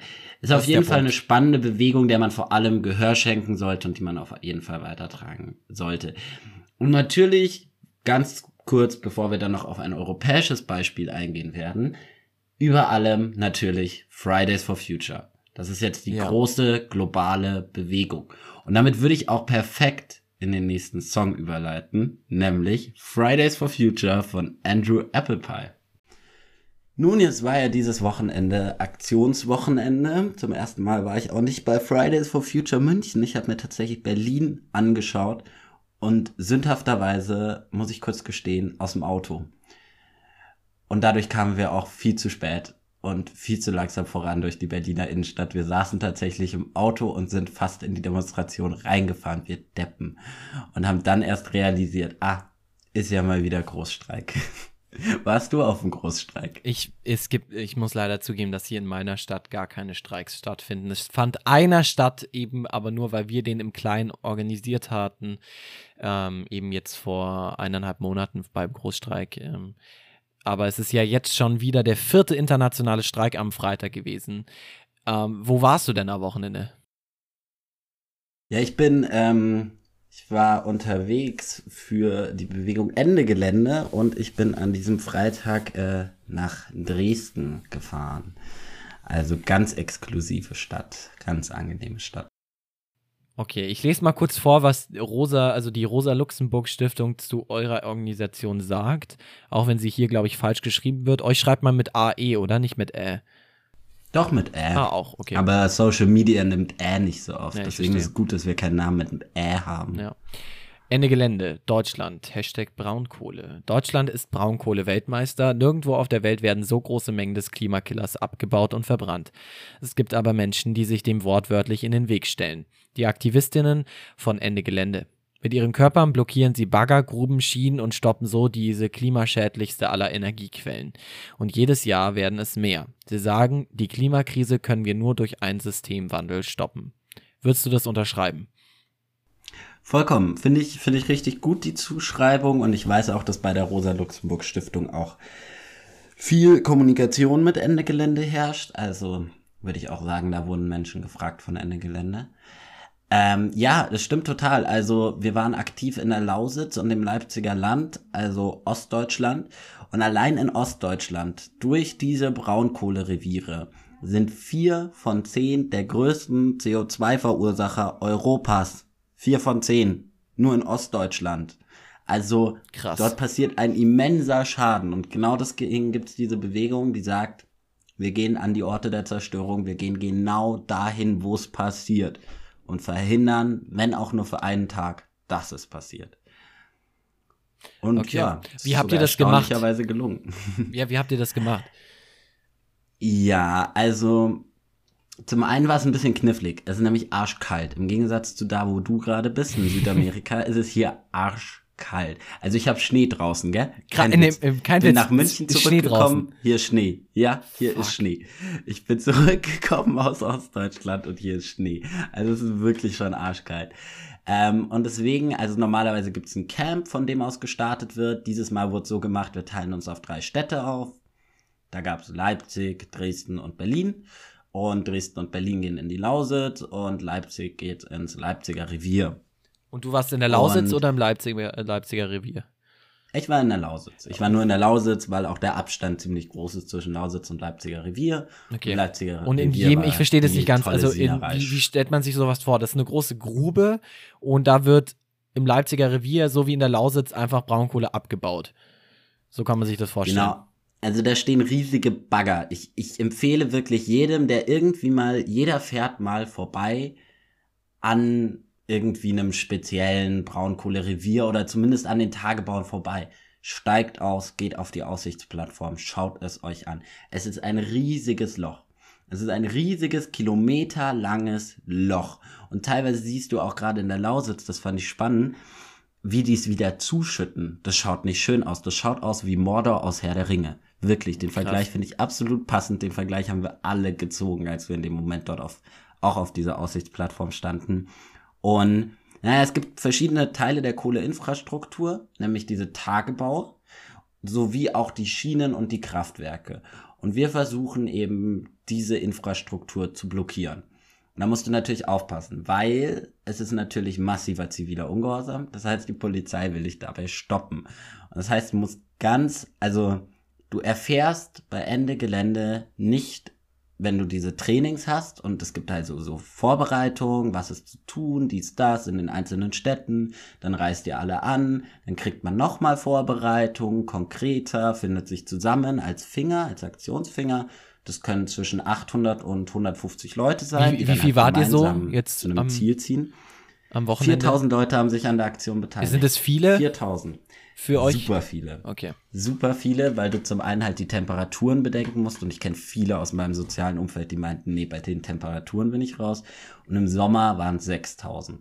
Also hast du schon einen Anstieg, weil jeder fährt lieber im Sommer auf ein Camp als im Winter äh, nach Dresden. So. Ja, ich verstehe. Und ähm, also ähm, und dann, wie, wie läuft sowas ab? Also du bist, du bist, also ich muss das jetzt erstmal, weil ich wirklich, ich war noch nie dabei, ich hab's vor. Ähm, was kann dir denn überhaupt passieren? Also du, du, es ist ziviler Ungehorsam. Was kann denn im schlimmsten Fall passieren? Mit hm. dir? Hm. Ähm, darauf wirst du auch im Vorhinein vorbereitet. Es, es gibt unterschiedliche Szenarien, die natürlich auftreten können. Also was mit dir passieren kann, ähm, dem kannst du auch auf einen Weg gehen. Also es gibt verschiedene Finger, wie ich ja schon erwähnt habe, und da gibt es zum Beispiel den bunten Finger. Der bunte Finger ist ein inklusiver Finger, wo auch Rollstuhlfahrende Personen und Kinder dabei sein können. Das heißt, gerade wenn du sagst, Polizeigewalt, damit komme ich nicht zurecht, dann kannst du in diesen Finger zum Beispiel gehen. So, der hat noch nie irgendwie äh, wurde da mit dem Knüppel draufgeschlagen oder sonstiges. Der ist aber trotzdem ein elementarer Bestandteil, weil auch dieser versucht auf Schienen oder Straßenblockaden zu machen, die einen Sinn haben. Also es ist eine gesammelte Aktion Und egal wie dein ziviler Ungehorsam aussieht, du kannst auf jeden Fall dazu beitragen. Du trägst automatisch dazu bei, selbst wenn du die Küche machst. Das bedeutet, es gibt einen äh, Finger, der am schlimmsten zivilen Ungehorsam macht. Jein, genau. Ähm, also dann gibt es auch die Finger, die tatsächlich versuchen, in die Kohlegrube reinzulaufen. Das weißt du im Vorhinein nicht. Allerdings. Äh, das verstehe ich nicht. Warum, Finger, warum weiß ich das nicht? Also, ich dachte, ich bereite mich vor. Ähm, naja, wenn wir dir verraten würden, wo du wann reingehst, dann würde die Polizei es natürlich auch mitbekommen. Das ist ja dieser Schutz. Also wir sagen, es gibt diese Finger, also jeder Finger, der nicht der bunte Finger oder die Anti-Kohle-Kids sind. Bei den Anti-Kohle-Kids waren Leute zwischen 13 und 20, also sehr junge Leute noch. Ähm, das sind sozusagen die ruhigeren Finger, weil hier sagen wir, okay, keine Polizeigewalt, wir versuchen das eh möglichst zu umgehen, aber natürlich hast du dann die andere Situation, dass es die Finger gibt, die versuchen auf Schiene zu kommen oder wirklich in die Kohlegrube. Und in die Kohlegrube ist hart. Also ich bin auch im Sommer mitgerannt. Und das ist hardcore, weil du läufst wie eine normale Demonstration und du hast die Polizei neben dir. Und die Polizei weiß natürlich, wenn du dich dem Tagebau annäherst, gut, jetzt werden die bald versuchen loszurennen. Und ah, dann okay, rennst das bedeutet, du raus. Okay, das bedeutet, du hast, du, du hast, raus. sagen wir mal, wir stehen jetzt äh, auf irgendeinem, irgendeinem Platz. Da, da sammelt man sich, da gibt es vielleicht eine Protestaktion und dann läuft man los. Zusammen, man hat so, Bussen man hat angefahren. Banner, Flaggen, weiß ich nicht, äh, was, habt ihr irgendwas Bestimmtes an oder ähm, ja, wir haben alle weiße Anzüge. Ihr habt alle weiße Anzüge. Zum einen okay. natürlich ein bildlich schöner Effekt. Äh, und zum anderen brauchst du die auch, um dich vor dem Kohlestaub da unten zu schützen. Okay. Zumindest vor allem die Maske. Ähm, genau, und wie, wie bekommt ihr das Geld dafür? Also 4000 das ist doch ziemlich teuer. 4000 Anzüge allein, da geht doch bestimmt einer kaputt mindestens. Wir rufen zu Spenden auf. Okay, Wir das funktioniert. zu Spenden auf. Das funktioniert natürlich. Also da gibt es viele Leute, die schon sagen, dass sie spenden. Sind auch viele innerhalb der Bewegung, die spenden. Also genau, es gibt Spendenaufrufe okay. und dadurch wird das finanziert und auch von den Leuten selber. Wir sagen natürlich auch dann, in Dresden zum Beispiel, so und so viel hat das jetzt gekostet. Hast du, hast du deinen eigenen Oder machen Solidarität zu Hause hängen im Schrank? Äh, ja, ich habe lustigerweise wirklich noch einen. Lustig, ja, okay. Aber meistens gehen die kaputt. Die okay. sind nicht sehr qualitätsvoll. Aber, nee, also nochmal, um zurückzukommen, du sammelst dich als Demonstration, fährst als normale Demonstration los, dann fährst du in dieses Gebiet und dann bist du in der Nähe der Kohlegrube und dann gibt's den Moment, wo vorne angefangen wird, loszurennen. Und dann rennen alle los. Und dann musst du, lernst du rennen. vorher, wie das funktioniert? Nein, musst nicht. Ah, okay. Musst nichts. Du kannst auch stehen bleiben kenne ich auch den lieben Che, ein Freund von uns beiden. Der ist im Sommer tatsächlich stehen geblieben und wurde dann von der Polizei komplett verprügelt. Deswegen kann ich tatsächlich auch dazu raten, fast schon eher zu rennen. Aber also das ist wirklich dann ein ziemlich gefährliches Katz-und-Maus-Spiel. Das heißt, wenn du rennst, ja, solltest Polizei du auch rennen. Wird dir mit du Knüppeln, genau, die Polizei wird äh, versuchen, dich mit Knüppeln, mit Pfefferspray etc. davon abzuhalten. Das heißt, du das kannst Ding mit der Gehirnerschütterung nach Hause kommen nach dem Kam schon vor, ja. Kam vor, ist ganz selten und wird extrem davor versucht zu schützen. Ähm, Hat man Helm auf? Dieses Mal erstaunlicherweise nicht. Nee, würden wir liebend gern uns allen aufsetzen, ist aber verboten von Seiten der Polizei. Krass. Das ist auch bewusst von der Polizei. Also die will auch, dass du verletzungsanfällig bist. Und das ist schon hardcore. Also es gab schon einen äh, Schädelbasisbruch. Das heißt, also das heißt wirklich, ich bin Polizist und da steht ich weiß nicht, eine, eine Person vor mir, die ist zwischen, ein Mensch vor mir, die ist, keine Ahnung, zwischen 18 bis, weiß nicht, 25 Jahre alt, sagen wir jetzt mal. Und ich gehe mit der Einstellung auf diese Person hin, um diese Person zu Boden zu prügeln, damit diese Person mhm. nicht mehr einen Bereich betritt. Das ist die Aufgabe genau. der Polizei. Krass. Das ist die Aufgabe der Polizei. Und das Spannende ist, ist es eine gewisse Einheit? Ganz kurz. 25 ist nicht die Gruppe. Okay. 18 bis 25 ist nicht die Gruppe. Es laufen auch Menschen über 60 mit. Ah, oh, das ist krass. Es laufen auch wirklich RentnerInnen mit, die davon überzeugt sind. Und auch auf die wird draufgeschlagen ohne Ende. Also, das Ding ist, du überforderst in dem Moment die Polizei. Und das, das, das Krasse ist halt, wir sind, wir, wir schlagen nicht zu. Wir rennen. Alles, was wir tun, ist rennen. Wir haben kreativen, ruhigen und besonnenen Protest. Wir wissen genau, was zu tun ist. Wir wissen genau, wie wir uns Aktivistinnen nicht verletzen. Und trotzdem ist dort die Polizei, die sagt, dass sie, sie schützt ja im Endeffekt die Konzerne. Die Polizei stellt sich in der Form vor die Konzerne und sagt, ja, die tun euch Leiden an durch den Klimawandel, aber ihr kommt jetzt hier nicht durch. Weil das ziviler Ungehorsam wäre, weil es einfach Landfriedensbruch ist. Also das ist die rechtliche Grundlage. Hausfriedensbruch. Hausfriedensbruch, ja. Zur rechtlichen Grundlage sei allerdings erwähnt, es wurde noch nie jemand in Form einer Ende-Gelände-Massenaktion, also wie es jetzt in der Lausitz war und im Sommer auch schon, wurde noch nie jemand verklagt. Noch okay. nie hat es vor Gericht Bestand, diese Klage. Und natürlich wird Ende Gelände dir helfen. Wir haben Anwältinnen dabei. Wir haben parlamentarische BeobachterInnen. Die sind sehr elementar, weil die tatsächlich Bundestagsabgeordnete, Landtagsabgeordnete sind, die mitgehen und drauf schauen, dass nichts Unrechtes passiert und dann am Ende immer sehr bestürzt sind, wie viel Unrechtes passiert ist, obwohl sie da sind. Aber sie haben auf jeden Fall schon mal eine Schutzfunktion. Vollkommen. Okay, interessant. Ähm, ich würde sagen, wir machen da mal jetzt einen Punkt. Ich werde dir noch ein paar gleich. Darf ich noch kurz den Erfolg? Äh, nein, nein, wir machen gleich weiter. Wir machen gleich weiter. Also, ah, okay. Ich würde ich würd ah, einfach. Ähm, ein Lied? Ja. Uh, dann kommt jetzt mein Ohrwurmlied zurzeit. Äh, einen. Das ist ein super geiler Rap-Song. Ich weiß gar nicht mehr, wo ich den entdeckt habe. Ich glaube in irgendeiner Playlist auf Spotify. Und ich liebe ihn seither. Und das ist der beste Song, mit dem ich am liebsten durch die Nacht ziehe. Okay. Richtig geiler Hip-Hop. Viel Spaß damit. So. Ähm, ja, wir schließen einfach gleich an. Nächste Frage. Wie viele Polizisten sind dann da so, also an den Seiten? Kann man, sind das dann, wie sind die gekleidet? Haben die dann irgendwie wirklich so, wie man sich gerade in Hongkong vorstellt, so wirklich ähm, Schild in der Hand, einen Helm auf und ähm, man erkennt die Person eigentlich gar nicht mehr oder sind das wirklich einfach nur ganz normale zivile Einheiten? Unterschiedlich. Sehr unterschiedlich. Das hängt von den Einsatztruppen ab. Es gibt die Hardcores, und die sind, wie wir es bei G20 gesehen haben.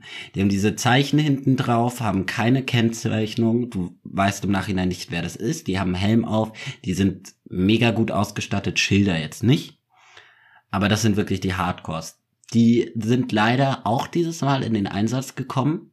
Soweit ich weiß, allerdings nur bei einem Aktionsfinger. Und sind die wirklich hart und rabiat vorgegangen. Und ansonsten hast du tatsächlich, also meistens, wenn du ausbrichst, bei diesem Ausbrechmoment hast du noch nicht die Hardcost da. Da hast du sehr normale Streifenpolizisten da. Also die laufen ungefähr mit fünf Meter Abstand zwischen sich. Also es ist easy, da durchzurennen. Es ist jetzt nicht so, als müsstest du dich da vorbei winden und schlängeln. Du kommst da sehr leicht vorbei. Und lustigerweise, also es gibt auch Menschen, die ich kenne, die haben kurz gewartet, weil irgendwann fahren diese Polizisten ja alle uns hinterher. Die rennen nicht hinterher, sondern die fahren dann mit den Wägen und versuchen wieder vor uns zu gelangen. In dem Moment kann man dann auch durchrennen. Weil dann ist ja da niemand mehr da. Ja. Äh, und ähm, also läuft man dann nebeneinander, ist es dann so wie so ein kleines Kriegsspiel. Also die planen davor, wo sie sich stationieren, haben dort eure Posten, ihr habt dort eure Flügel und dann hat irgendjemand das Signal und dann, weiß nicht, kommt dann wirklich so eine Art, so eine Art Hornsignal. und dann, und dann laufen die Orks los. Dann, ich meine, äh, ich, ich kann es mir wirklich nicht vorstellen. Und es gibt ja keine Videos darüber. Also, oder wenig nur. Mm, es gibt ein paar gute, also ähm, Gerne verlinken. Markus Steiger kann man sich zum Beispiel mal eins anschauen. Der hat, glaube ich, das Ausbrechen ziemlich gut mitgefilmt und ist auch selber mitgerannt. Äh, das Signal das Signal, du vertraust ja auf den vorderen Teil. Also der vordere Teil ist natürlich meistens der, der als erstes losrennt. Ergibt ja auch Sinn. Äh, das Signal sind meistens allerdings äh, Bengalos. Also typische Leuchtraketen. Gerade wenn du jetzt halt zum Beispiel sammeln musst, also durch dieses Rennen verliert man sich sehr schnell, sehr schnell. Vor allem die Bezugsgruppe, mit der du zusammenbleiben sollst. Also du hast eine Bezugsgruppe aus fünf bis acht Menschen in der du dich komplett kennst und versuchst immer zusammen zu bleiben. Und gerade in dieser soll man zusammenbleiben und dann siehst du beispielsweise, es gibt natürlich schon Fahnen, denen du hinterherlaufen kannst, beziehungsweise auch der Pyro. Du siehst, wo die Menschen sich wieder sammeln und denen schließt du dich dann an. Und du hast auch im Vorhinein, wirst du so trainiert, dass du selbstständig weißt, was dich auf diese Aktion erwartet und wie du vorgehen kannst. Auch mit den Risiken natürlich. Okay, interessant. Ähm, ja, ich frage einfach mal weiter. Ähm, okay, und was passiert dann? Sagen wir mal, ihr seid dann unten angekommen. in dieser Grube. ja. Was ist dann? dann? Dann wird's lustig. Dann wird's lustig. Also dann kann man erstmal so ein bisschen, je nachdem, wo die Polizei gerade ist. Aber dieses Jahr, also dieses Jahr muss ich kurz erwähnen, sind wir in drei Gruben gekommen. Das gab es noch nie, diesen Erfolg. Die Polizei war noch nie so schwach und unfähig wie dieses Jahr. Wie, also wie lange macht ihr das schon? In dieser Lausitz-Aktion. Äh, seit 2015 gibt's diese Aktionen bereits. Also steckt auch ein Haufen Erfahrung dahinter. Hm, naja, und es kommt halt drauf an. Also es gab auch den Grünfinger, ähm, der kam runter und da war auch noch keine wirkliche Polizei. Und dann sind die da halt erstmal durchgelaufen. Dann läufst du da unten in der Kohlegrube rum, schaust dir die Kohlegrube mal an und im besten Falle findest du einen Kohlebagger und setzt dich dann wirklich auf diesen drauf. Sobald du eh unten bist, die Mitarbeitenden des Kohletagebaus wissen Bescheid und sehen dich auch, also kommst nicht unbemerkt mit 800 Leuten in eine Kohlegrube. die geben dann natürlich Bescheid, Bagger abfahren, abstellen, hier darf nicht mehr gearbeitet werden, die sind jetzt unten, zu hohes Risiko. Und dann versuchst du im besten Fall zum Bagger zu gelangen. Das ist natürlich immer ganz schön dort zu sein, dann setzt du dich hin, holst deine Pausenbrote also raus. Also du hast einen Rucksack dabei. Sitzblockade. Ja. Genau, du hast einen Rucksack dabei, da hast du im besten Fall einen Schlafsack, in den du dich einmummeln kannst, jetzt gerade im Winter. Ähm, Genau, und dann kannst du dich da hinlegen und schlafen. Also im Sommer gab es auch wirklich äh, eine Schienenblockade, wo drei Tage lang geschlafen, gegessen, auf Toilette gegangen wurde. So, du, du bist dann halt in der friedlichen Blockade und dann hast du ja dein Ziel erreicht, nämlich die Kohleinfrastruktur blockiert. Okay, interessant.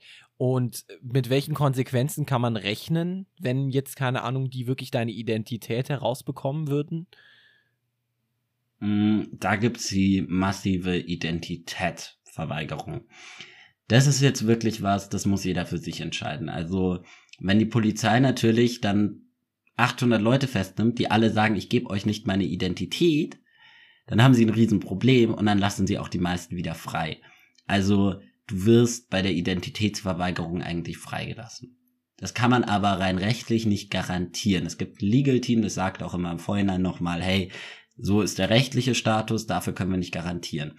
Das heißt, du musst schon auch selber entscheiden, verweigerst du deine Identität oder nicht. Wir versuchen es aber eigentlich politisch, es ist ein Ziel von uns, von Ende Gelände, dass du sozusagen erlaubt deine Identität verweigern, also die Identitätsfreigabe der Polizei gegenüber verweigern kannst. Und deswegen empfehlen wir es, es ist aber hardcore, ähm, Freunde von uns beiden, deren Name ich jetzt nicht nennen werde, die auch am Wochenende dabei waren, haben das gemacht. Und die haben sich dann tatsächlich die Finger aufgekratzt, die kompletten Finger, die Handfläche etc. Das ist eine sehr persönliche Geschmackssache. Ähm, ich habe es nicht gemacht im Sommer. Die beiden haben es beispielsweise gemacht. Ähm, mhm. Im Nachhinein haben sie es, glaube ich, auch bereut, weil im Nachhinein kamen sie ohne Identitätsfeststellung raus. Also dieses Jahr kam jeder Finger eigentlich ohne Identitätsfeststellung. Okay, raus. sagen wir mal, es gibt eine Identitätsfeststellung. Könnte dann ein Konzern, wo man sich jetzt danach bewirbt, sagen, nö, wir nehmen dich nicht, weil du hast einen Polizeieintrag, wo du in die Lausitz gerade bist. Das kann nee, ich. Nee, also äh, das, das gibt's auch einfach nicht. Also Eben. da muss ja eine Anzeige vor Gericht gezogen werden und wie gesagt, die hatte noch nie Erfolg. Und wir haben ja auch massig Anwälte. Aber dann ist doch scheißegal also mit der Identitätsfeststellung. Also dann kann mir das doch Schnurzpiepe sein, ob die jetzt meine Identität haben. Ähm, siehe Beispiel Geflüchtete. Geflüchteten kannst du natürlich nicht sagen, kommst da mit uns runter, äh, wenn du denen auch sagst, nehmt eure Asylbescheinigungen mit. So, äh, du versuchst sozusagen ein Schutzfeld aufzubauen, dass jeder das anonym machen kann. Plus, du hast ein Problem, den Verfassungsschutz der merkt sich dann natürlich auch ganz gerne, welche Namen da unten war und schreibt sich das natürlich auch ganz gerne mit. Und das wollen wir natürlich auch nicht. Also das ist eigentlich ein Datenschutz. Ein Datenschutz. Warum der Verfassungsschutz? Geht es dann um antifaschistische Ausschreibungen, die der Ver Verfassungsschutz beim Ende Gelände dann feststellen will? Ich nehme jetzt nicht an, dass bei euch irgendwelche Neonazis mitlaufen. Deswegen, äh. Nee, das ist der typische ähm, Verfassungsschutz. Wer nach rechts schaut, muss auch nach links schauen. Ende Geländes Verfassungsschutz beobachtet. Das ist allerdings absolut lächerlich. Also es ist, es ist ja noch nie Gewalt von Seiten von Ende Gelände vorgekommen. Es ist wir rennen in die Grube und sind Verfassungsschutzbeobachtet. Es zeigt einfach die Lächerlichkeit dieses Verfassungsschutzes. Und ja, deswegen kann es natürlich schon gewisser Schrecken sein. Wir sollten mal eine Folge über den Verfassungsschutz machen. Auch eine schöne Folge. Ich Bock ja, drauf. Schreiben ja. wir mal auf. Gut. Ähm, ja, spannendes Thema. Vielen Dank dir, Johnny, dafür deine Einschätzung. Man muss vielleicht kurz noch zu deinem persönlichen Hintergrund kommen. Du bist Pressesprecher von Ende Gelände. Genau, ich wurde jetzt vor eineinhalb Monaten knapp, äh, wurde ich zum Pressesprecher gewählt. Äh, das hat mich sehr erfreut ähm, und hat mir einen riesen Spaß gemacht, mit dieser Organisation im Zuge dessen zusammenzuarbeiten und Teil dessen zu werden. Genau, ich habe Pressesprecher gemacht. Das bedeutet im Endeffekt, ähm, wir sind eine AG, also es ist gar keine Einzelarbeit. Wir sind eine AG, die drei Leute wählt, die vor die Kamera kommen, sozusagen, die die Statements abgeben, aber diese Statements werden wochenlang beschrieben. Also auch ein Grund, warum die Aufnahme letzte Woche nicht ganz geklappt hat, weil wir eben noch an diesem Wording, so nennen wir es, ähm, geschrieben haben. Wir stellen uns natürlich auch Fragen ein, etc. Also das ist eine große Arbeitsgruppe. Wir sind würde ich mal sagen, so um die 30 Leute nur in dieser Arbeitsgruppe, die sich mit der Pressearbeit befassen. Und ich bin da lediglich eine Stimme nach außen. Hat äh, die sozusagen Ende Gelände einen Sitz irgendwo in Deutschland oder ist es einfach verteilt? Es hat einen gewissen Berlin-Zentrismus wie jeglicher Aktivismus. Aber nee, nicht wirklich einen Sitz. Nee, äh, also ich bin ja auch Münchner und konnte ja trotzdem mitmachen. Es gab halt dann Treffen in Berlin ähm, recht auffällig. Und halt, was in der Lausitz abgespielt hat, auch in Dresden. Ne? Und es war ein lustiger Tag, ehrlich gesagt. Weil also ich wurde ja natürlich nicht verhaftet. Ich bin zum ersten Mal nicht in Aktion gegangen. Es war ganz spaßig, weil wir sind im Auto von Finger zu Finger rumgefahren, haben die Presse mitgenommen, um dort mit denen schöne Bilder zu machen haben die sozusagen auch ein bisschen betreut. Das ist auch so eine betreuende Aufgabe. Du kümmerst dich halt um zum Beispiel DPA, Reuters, Spiegel Online, Zeit Online, an so die Medien. Die sind da interessiert dran? Die wir im Schlepptau hatten. Ja, natürlich. Die sind alle äh, interessiert daran. Also zum einen, weil es ein großer Protest war und zum anderen auch, weil es sich vorher sehr zugespitzt hat. Ich weiß nicht, ob du es mitbekommen hast, aber es ging wirklich krass ab. Also Rechte haben sich sehr ähm, Gegenwind sehr Gegenwind geboten, haben sich sehr stark gegen uns positioniert. Also wirklich teilweise rechtsradikale Gruppen, aber halt auch die ArbeiterInnen vor Ort haben Gegenproteste angemeldet. Und das Beste war, acht kniende Bullen, und jetzt verwende ich den Begriff gerade gerne mal im Podcast, knien vor einem Graffiti am Ortseingang von Cottbus, auf dem steht, stoppt Ende Gelände haben die für ein Foto posiert und das in eine rechte Gruppe geschickt. Ja, das ist ziemlich So, was passiert dann? Die werden verdonnert, das Ganze wegzumachen. Was lassen sie zufälligerweise stehen? DC. DC ist äh, Defend Cottbus, eine rechtsradikale Gruppe. Also skandalös wie sonst noch was. Also, Horror. Horror hat uns auch, also mir zumindest ziemlich Angst gemacht und hat sich im Nachhinein auch bestätigt. Also es gab eine Situation, die war echt krass. Ähm, ich bin ja POC, Person of Color, jede Folge wieder neu erklärt. und äh, das, wir waren unterwegs und ich hatte zwei Securities an die Seite gestellt bekommen, weil wir eben schon wussten, dass sich dort Rechte aufhalten etc. Und dann sind wir auf eine Aussichtsplattform gefahren und da waren schon vier, fünf Leute, die uns nicht ganz so koscher waren und dann haben die angefangen zu telefonieren und dann meinte der Security auf einmal weg da. Wir fahren sofort weg sind wir alle in die Autos gerannt. Also die Leute von Reuters haben noch ewig ihre Kamera zusammengebaut, aber so schnell wie möglich abgezogen. Und dann fahren wir um die Kurve und sehen, dass um die Kurve gerade 20 schwarz gekleidete, offensichtlich Rechtsradikale ausgestiegen sind, die gehofft haben darauf, uns da oben zu catchen und danach uns sogar ewig noch hinterhergefahren sind. Nee, ist nicht, also, also wie kann man sich wirklich eine bedrohliche Situation. Krass.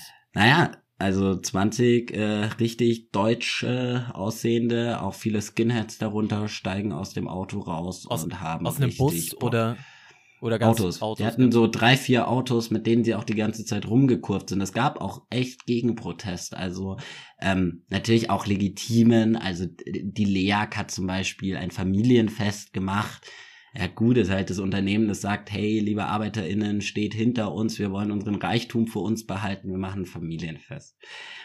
Aber genauso gut gab es halt eben auch rechtsradikale Gruppen, die dann teilweise dort gegenüberstanden. Und das war neu. Wir hatten mehrere Situationen. Es wurde auch ein Bus zum Beispiel blockiert, in dem auch unter anderem Kinder saßen, äh, wurde von Rechtsradikalen einfach auf der Straße blockiert. Musste man warten, bis die Polizei kam und die weggeräumt hat. Es haben Rechte versucht, durch den Wald an eine Blockade ranzukommen. Aber wir haben davor auch eben in dem Training davor gewarnt, und auch besprochen, was dagegen zu tun ist und hatten auch ein Sicherheitskonzept. Also damit wurde schon gerechnet und deswegen hatte ich ja auch zwei Securities, die uns aus dieser Lage gut rausgebracht haben. Ja, Krieg in Ostdeutschland, Kleinkrieg in Ostdeutschland zwischen Linksaktivismus und Rechtsextremismus. In der Lausitz. In der Lausitz, ja, genau, muss man auch sagen. 44 Prozent dort wählen die AfD. Das ist so richtiges Hardcore-Gebiet. Ich will da nie wieder hin.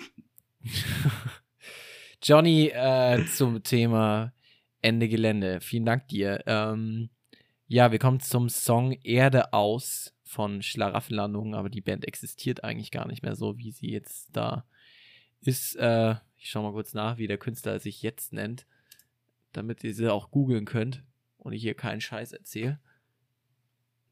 Auf keinen Fall Scheiß erzählen. Schlaraffenlandung. Perez. Perez heißt er jetzt. P-E-R-E-Z. Genau, aber Schlaraffenlandung hieß sie davor.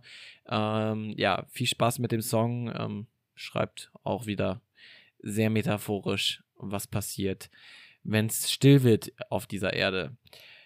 Wir hören uns gleich. Ja, dann kommen wir mal zur Konkurrenz äh, so der Klimagerechtigkeitsbewegung, nämlich äh, der Klimasekte ist jetzt eine sehr persönliche Anschauung.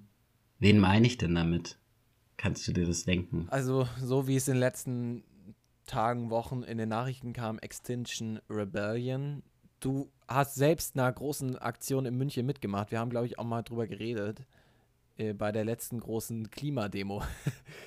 ähm, warum glaubst ja, du, dass also sie so jetzt eine groß Sekte war ist? die Aktion nicht. Ja, das war jetzt schon, also waren ziemlich eindrückliche Bilder. Also hingst an einem Ast oh, gefühlt auf dem mhm. Hauptplatz Münchens.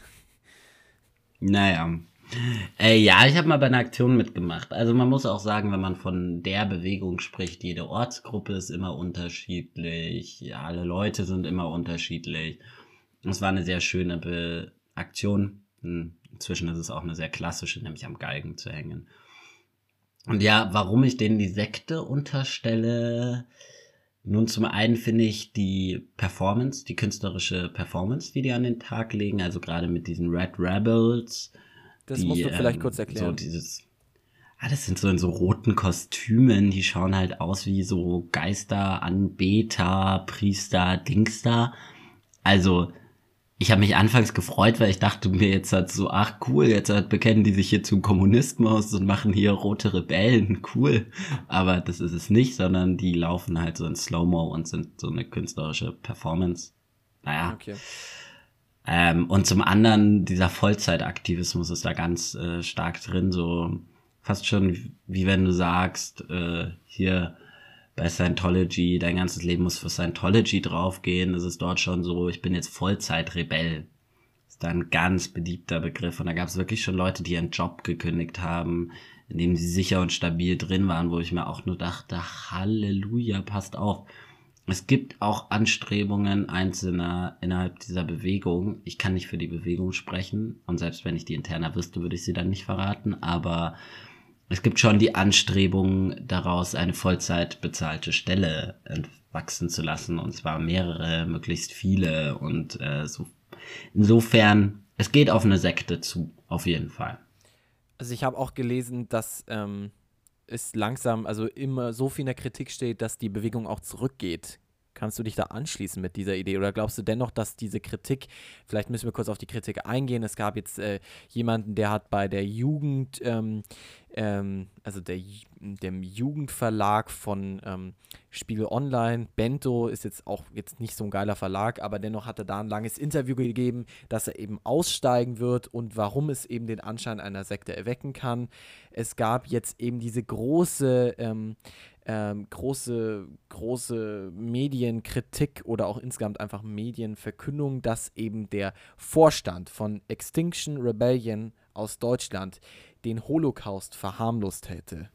Was? Nein, nein, nein, nein, nein, genau, nein, das nein, würde nein, ich jetzt nein, eben nein, nein, nein. hinstellen. Aber so, Äh, so stimmt ich nicht. jetzt stimmt genau. nicht. Tagesspiegel Es war der Londoner. Okay. Es war der Londoner. Du hast gerade der Deutschland Okay, gesagt. aber es war der Ähm, Londoner. Es war der Londoner Mitbegründer Okay. und so ein super aufmerksamkeitsgeiler Typ, der glaube ich das Logo entwickelt hat. Aber, so. aber okay, Aber warum Deutschland hat sich distanziert. Okay, Deutschland hat sich Extinction Rebellion. Deutschland hat sich distanziert von dieser Aussage, beziehungsweise gesagt, dass sie das anders sehen.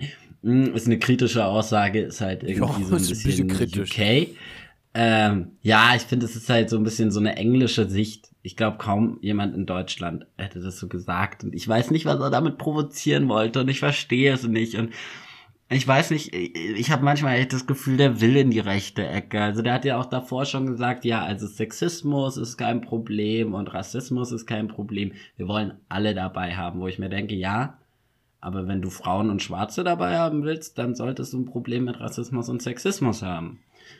So in etwa. Mhm. Und mit Sexismus auch bei Männern. Also, Ja. es ist ein Schmarrn. Es ist ein absoluter Insgesamt Blödsinn. steht ja auch immer wieder jetzt gerade große Organisationen in der Kritik. Vor kurzem jetzt Fridays for Future mit diesem Aufruf ähm, für äh, nur 29,95 Euro kann man nach Berlin in die große Arena fahren und sich dem äh, im Berliner Olympiastadion dann am 12. Juni 2020 zu versammeln. Die Tickets sollen, wie gesagt, 29,95 Euro kosten.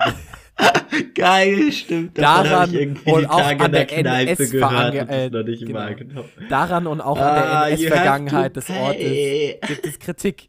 Jetzt fragen wir, die Organisationen verweisen auf ein Soli-Kartensystem, also ein Solidaritätskartensystem. Die Arbeit von Aktivisten solle durch die Veranstaltung ebenfalls nicht ersetzt werden. Sagen wir mal, die Kritik ist eindeutig. Ich glaube, du musst jetzt nicht erklären, wer eine Organisation gründet, die sich für alle einsetzt und mit allen auf die Straße gehen will, um dann 30 Euro zu, ver zu verlangen, dass man sich in Berlin sammeln kann.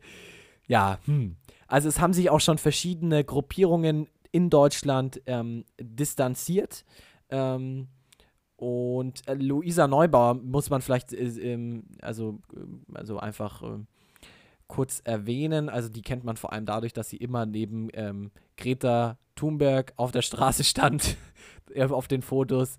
Ähm, sagt Naja, die einfach, war die Anmelderin Oder- ja. der ersten Fridays for Sehr Future schön. Demonstrationen in Berlin. Genau, sagt uns, wir widmen dieses verrückte Ereignis allen, die sich machtlos fühlen, allen, die endlich eine positive Version für sich, ihre Kinder und Enkelkinder mitgestalten wollen, schreiben sie. Nach zahlreichen Gesprächen mit politischen Akteuren hat sie gemerkt, an Lösungen mangelt es nicht, sie erfahren lediglich zu wenig Aufmerksamkeit. Und genau dahin will eben diese 90.000 große Veranstaltung steuern, dass eben dort ähm, äh, die zusammenkommen und neue positive Ideen eben freien Lauf bekommen und eine Bühne bekommen.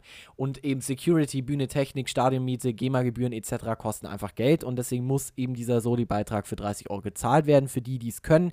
Äh, wer das nicht kann, der wird unterstützt, ähm, ähm, dass äh, ähm, ähm, also dass man eben äh, irgendwie, also gleich 1000 Menschen zum Beispiel haben halt gleich ähm, ganz viel Tickets gekauft, um damit eben für andere gleich zu bezahlen, also große Förderer. Äh, diese Sprecherin Luisa Neubauer äh, schreibt im Gegen auf Twitter, Olympia Die kann. ist keine Sprecherin. Okay, da, Wurde nie gewählt. Okay, sehr gut. Dann kann man das gleich SZ schreiben hier. Ich lese immer nur vor. Fridays for Future Sprecherin Luisa Neubauer hingegen schreibt auf Twitter: Olympia kann und soll die wichtige Arbeit von Aktivismus nicht ersetzen. Es sei auch kein Ersatz für Fridays for Future, sondern lediglich ein Zusatzangebot. That's it. Und sie fände es großartig, wenn diejenigen, die nun kostenlose Bürgerversammlungen forderten, diese einfach mal selbst organisieren würden. Ich fände es super, wenn die einzigen, denen die Medien zuhören, an der Spitze unserer Bewegungen, wenn diese Leute sich mal den Trauen oder den Mumm haben, zum einen entweder abzutreten und zu sagen, es ist eine Bewegung, hier gibt es keine Einzelorganisationen, damit auch wirklich die Bewegung an sich stark aktiv werden kann, oder sich trauen, eine Uni zu besetzen. Das ist doch das Leichteste.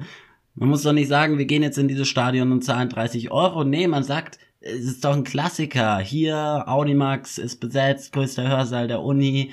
Zack, Vollversammlung, wir kommen alle zusammen, alle sind herzlich eingeladen. Also bitte. Nee, es sollen halt Stadion 90.000 zu buchen. 90.000 sein. Was, ja. was kriege ich denn da zu sehen? Was Genau, kriege ich denn in diesem zu Stadion sehen? zu sehen? Das ist halt die große Frage, die ich mir auch nicht erklären kann. Ja. Kriege ich da Luisa Neubauer 30 Minuten gesehen? Und jetzt ein Luisa Neubauer Und, Und ihre dann können wir noch alle applaudieren für die tollen Forderungen und dann gehen wir alle nach Hause und fragen uns, wie kriegen wir diese Forderungen jetzt eigentlich durch? Die Ja. Regierung war ja gar nicht da. Also, Schwachsinn. Also, Meiner wie Meinung nach gesagt, Schwachsinn. ich glaube, da soll sich einfach die 14-jährige Instagramerin, die sich stark macht ähm, gegen den Klimawandel, dann da hinkommen, ihren Eintritt bezahlen und sich denken, boah, das sind ja ganz viele mit mir, die dagegen sind, ich stehe nicht alleine da. Und viele, viele Menschen bezahlen 30 Euro für so einen Schwachsinn, um ins Stadion zu kommen. Ähm, Plus noch so 150 Genau, Euro man für muss, hin und hin, Herfahrt man muss hinkommen. und, ne? äh, und es ist natürlich, es ist natürlich in. Berlin, es ist nicht im Zentrum Deutschlands, sondern es ist natürlich in Berlin, in unserer Hauptstadt, in unserem linken Hauptstadt. Genau. Ich glaube, da müssen wir jetzt gar nicht mehr dazu sagen. Ich glaube, da sind die Kritikpunkte klar verteilt. Ich muss einfach nur sagen, das können die ruhig machen. Ich finde es vollkommen legitim, dass sich Gruppen von Fridays for Future sowie von anderen Ende Gelände, glaube ich, äh, von einer gewissen Stadt, die ich gerade nicht nennen kann, weil ich es verkackt habe. Ich weiß nicht, wir können nochmal nachschauen. Er hat sich eben distanziert. Ähm, ist auch voll okay. Wer das machen will, von mir aus kann das auch machen. Ich werde definitiv nicht hingehen, weil ich das nicht für richtig finde, diesen Preis ähm, zu sehen. Ich kenne bestimmt jemanden, der das auch wirklich macht. Ähm, aber meines Erachtens wird es eher so eine Art Partyveranstaltung sein. Da kommen 90.000 junge Menschen, also überwiegend junge Menschen, Mhm. die dann da Ja, in einem glaub, riesigen die Jungen werden Stadion nicht so viel kommen. Okay, sagen wir, die Jungen werden nicht so viel kommen, wir werden es sehen. Aber dennoch ist es so eine riesige Partymeile, wo halt Menschen mit eher denselben politischen Einstellungen zusammenkommen und daraufhin halt irgendwie, ich weiß auch nicht, musizieren werden. Ich weiß gar nicht, was da geplant ist. Ja, also muss meines Erachtens nicht sein. Haben sich ein bisschen auskatapultiert, das können sie ruhig machen, aber sie hätten es nicht so verkünden sollen, wie sie es tun. Sie hätten davor vielleicht ein bisschen mit, mit äh, Solidaritätsdingen schon werben können und danach das erst machen können. Ähm, ja, ist auch egal. Wir kommen mal zum Ende zu diesem Punkt hier. Vielleicht können wir noch kurz darauf eingehen, bevor wir zu unseren Utopien kommen, ähm, woher ich all meine großen Informationen auch teilweise jetzt gezogen habe. Ähm, ich möchte euch sehr zwei Filme ans Herz legen. Der eine ist von 2015, der andere ist jetzt, glaube ich, äh, 2019 im April erschienen. Der eine Film kommt aus Frankreich aus 2015 und der andere Film aus Australien. Der erste Film heißt Tomorrow, die, unsere Welt von morgen. Und der zweite Film heißt ähm,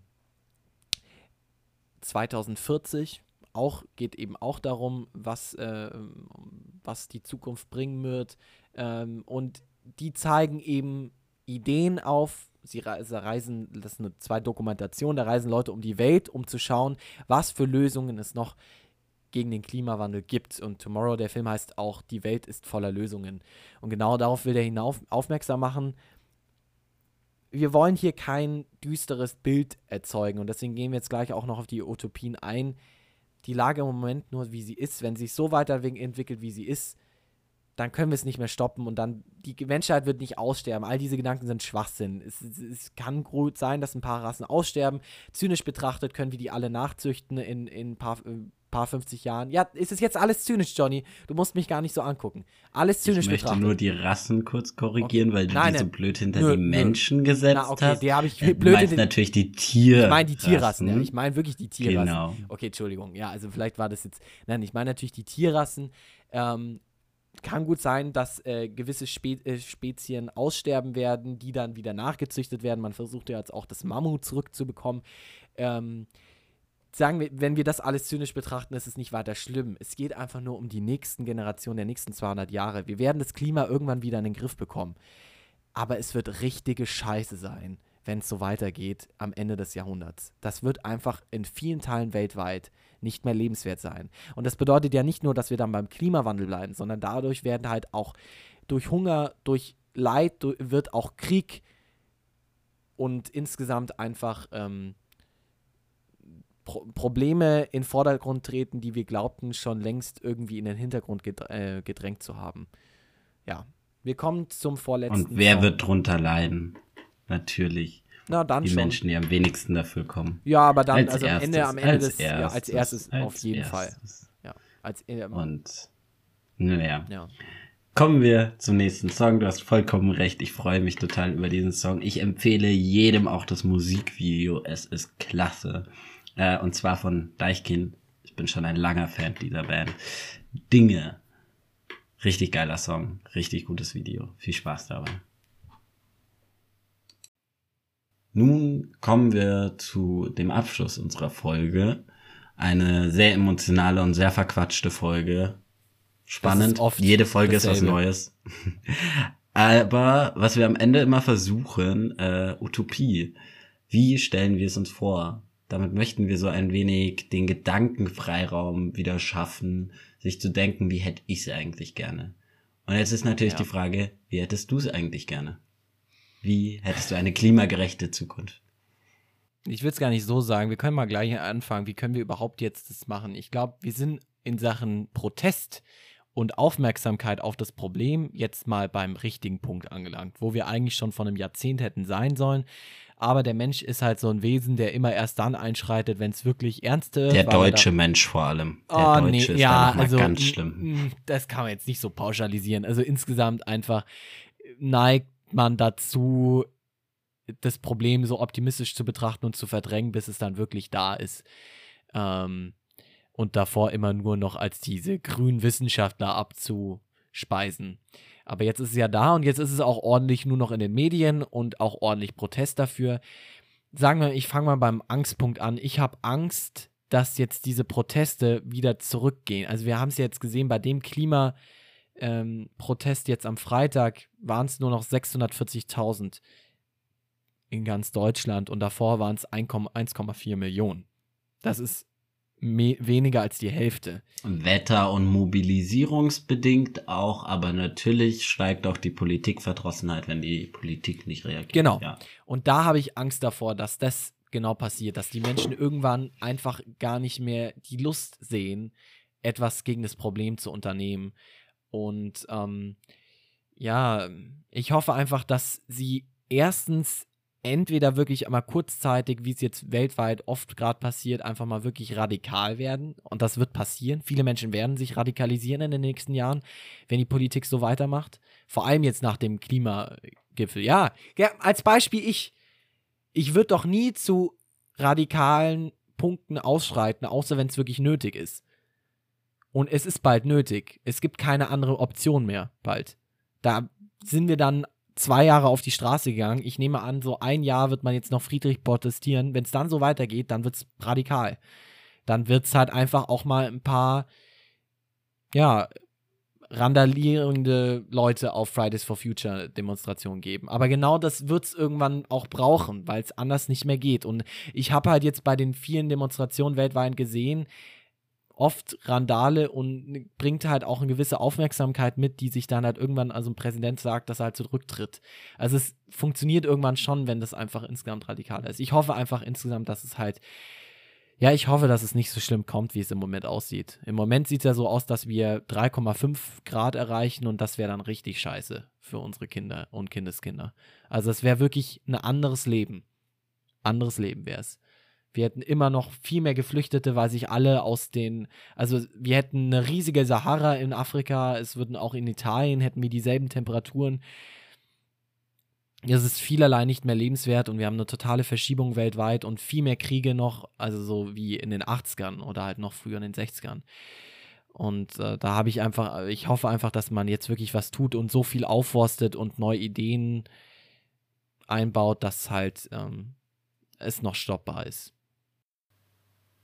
Also, ähm, ganz kurz dazwischen geschoben, warum der Nick gerade so verteidigend wurde bei Radikal. Wir skypen und ich spiele gerne mit meiner Gesichtsmimik. Das kann ihn da mal aus der Ruhe bringen. Ähm, ja, mich hat's nur überrascht, dass du so zur Radikalität fast aufgerufen hast. Aber ich sehe es genauso, Politikverdrossenheit endet in Radikalität.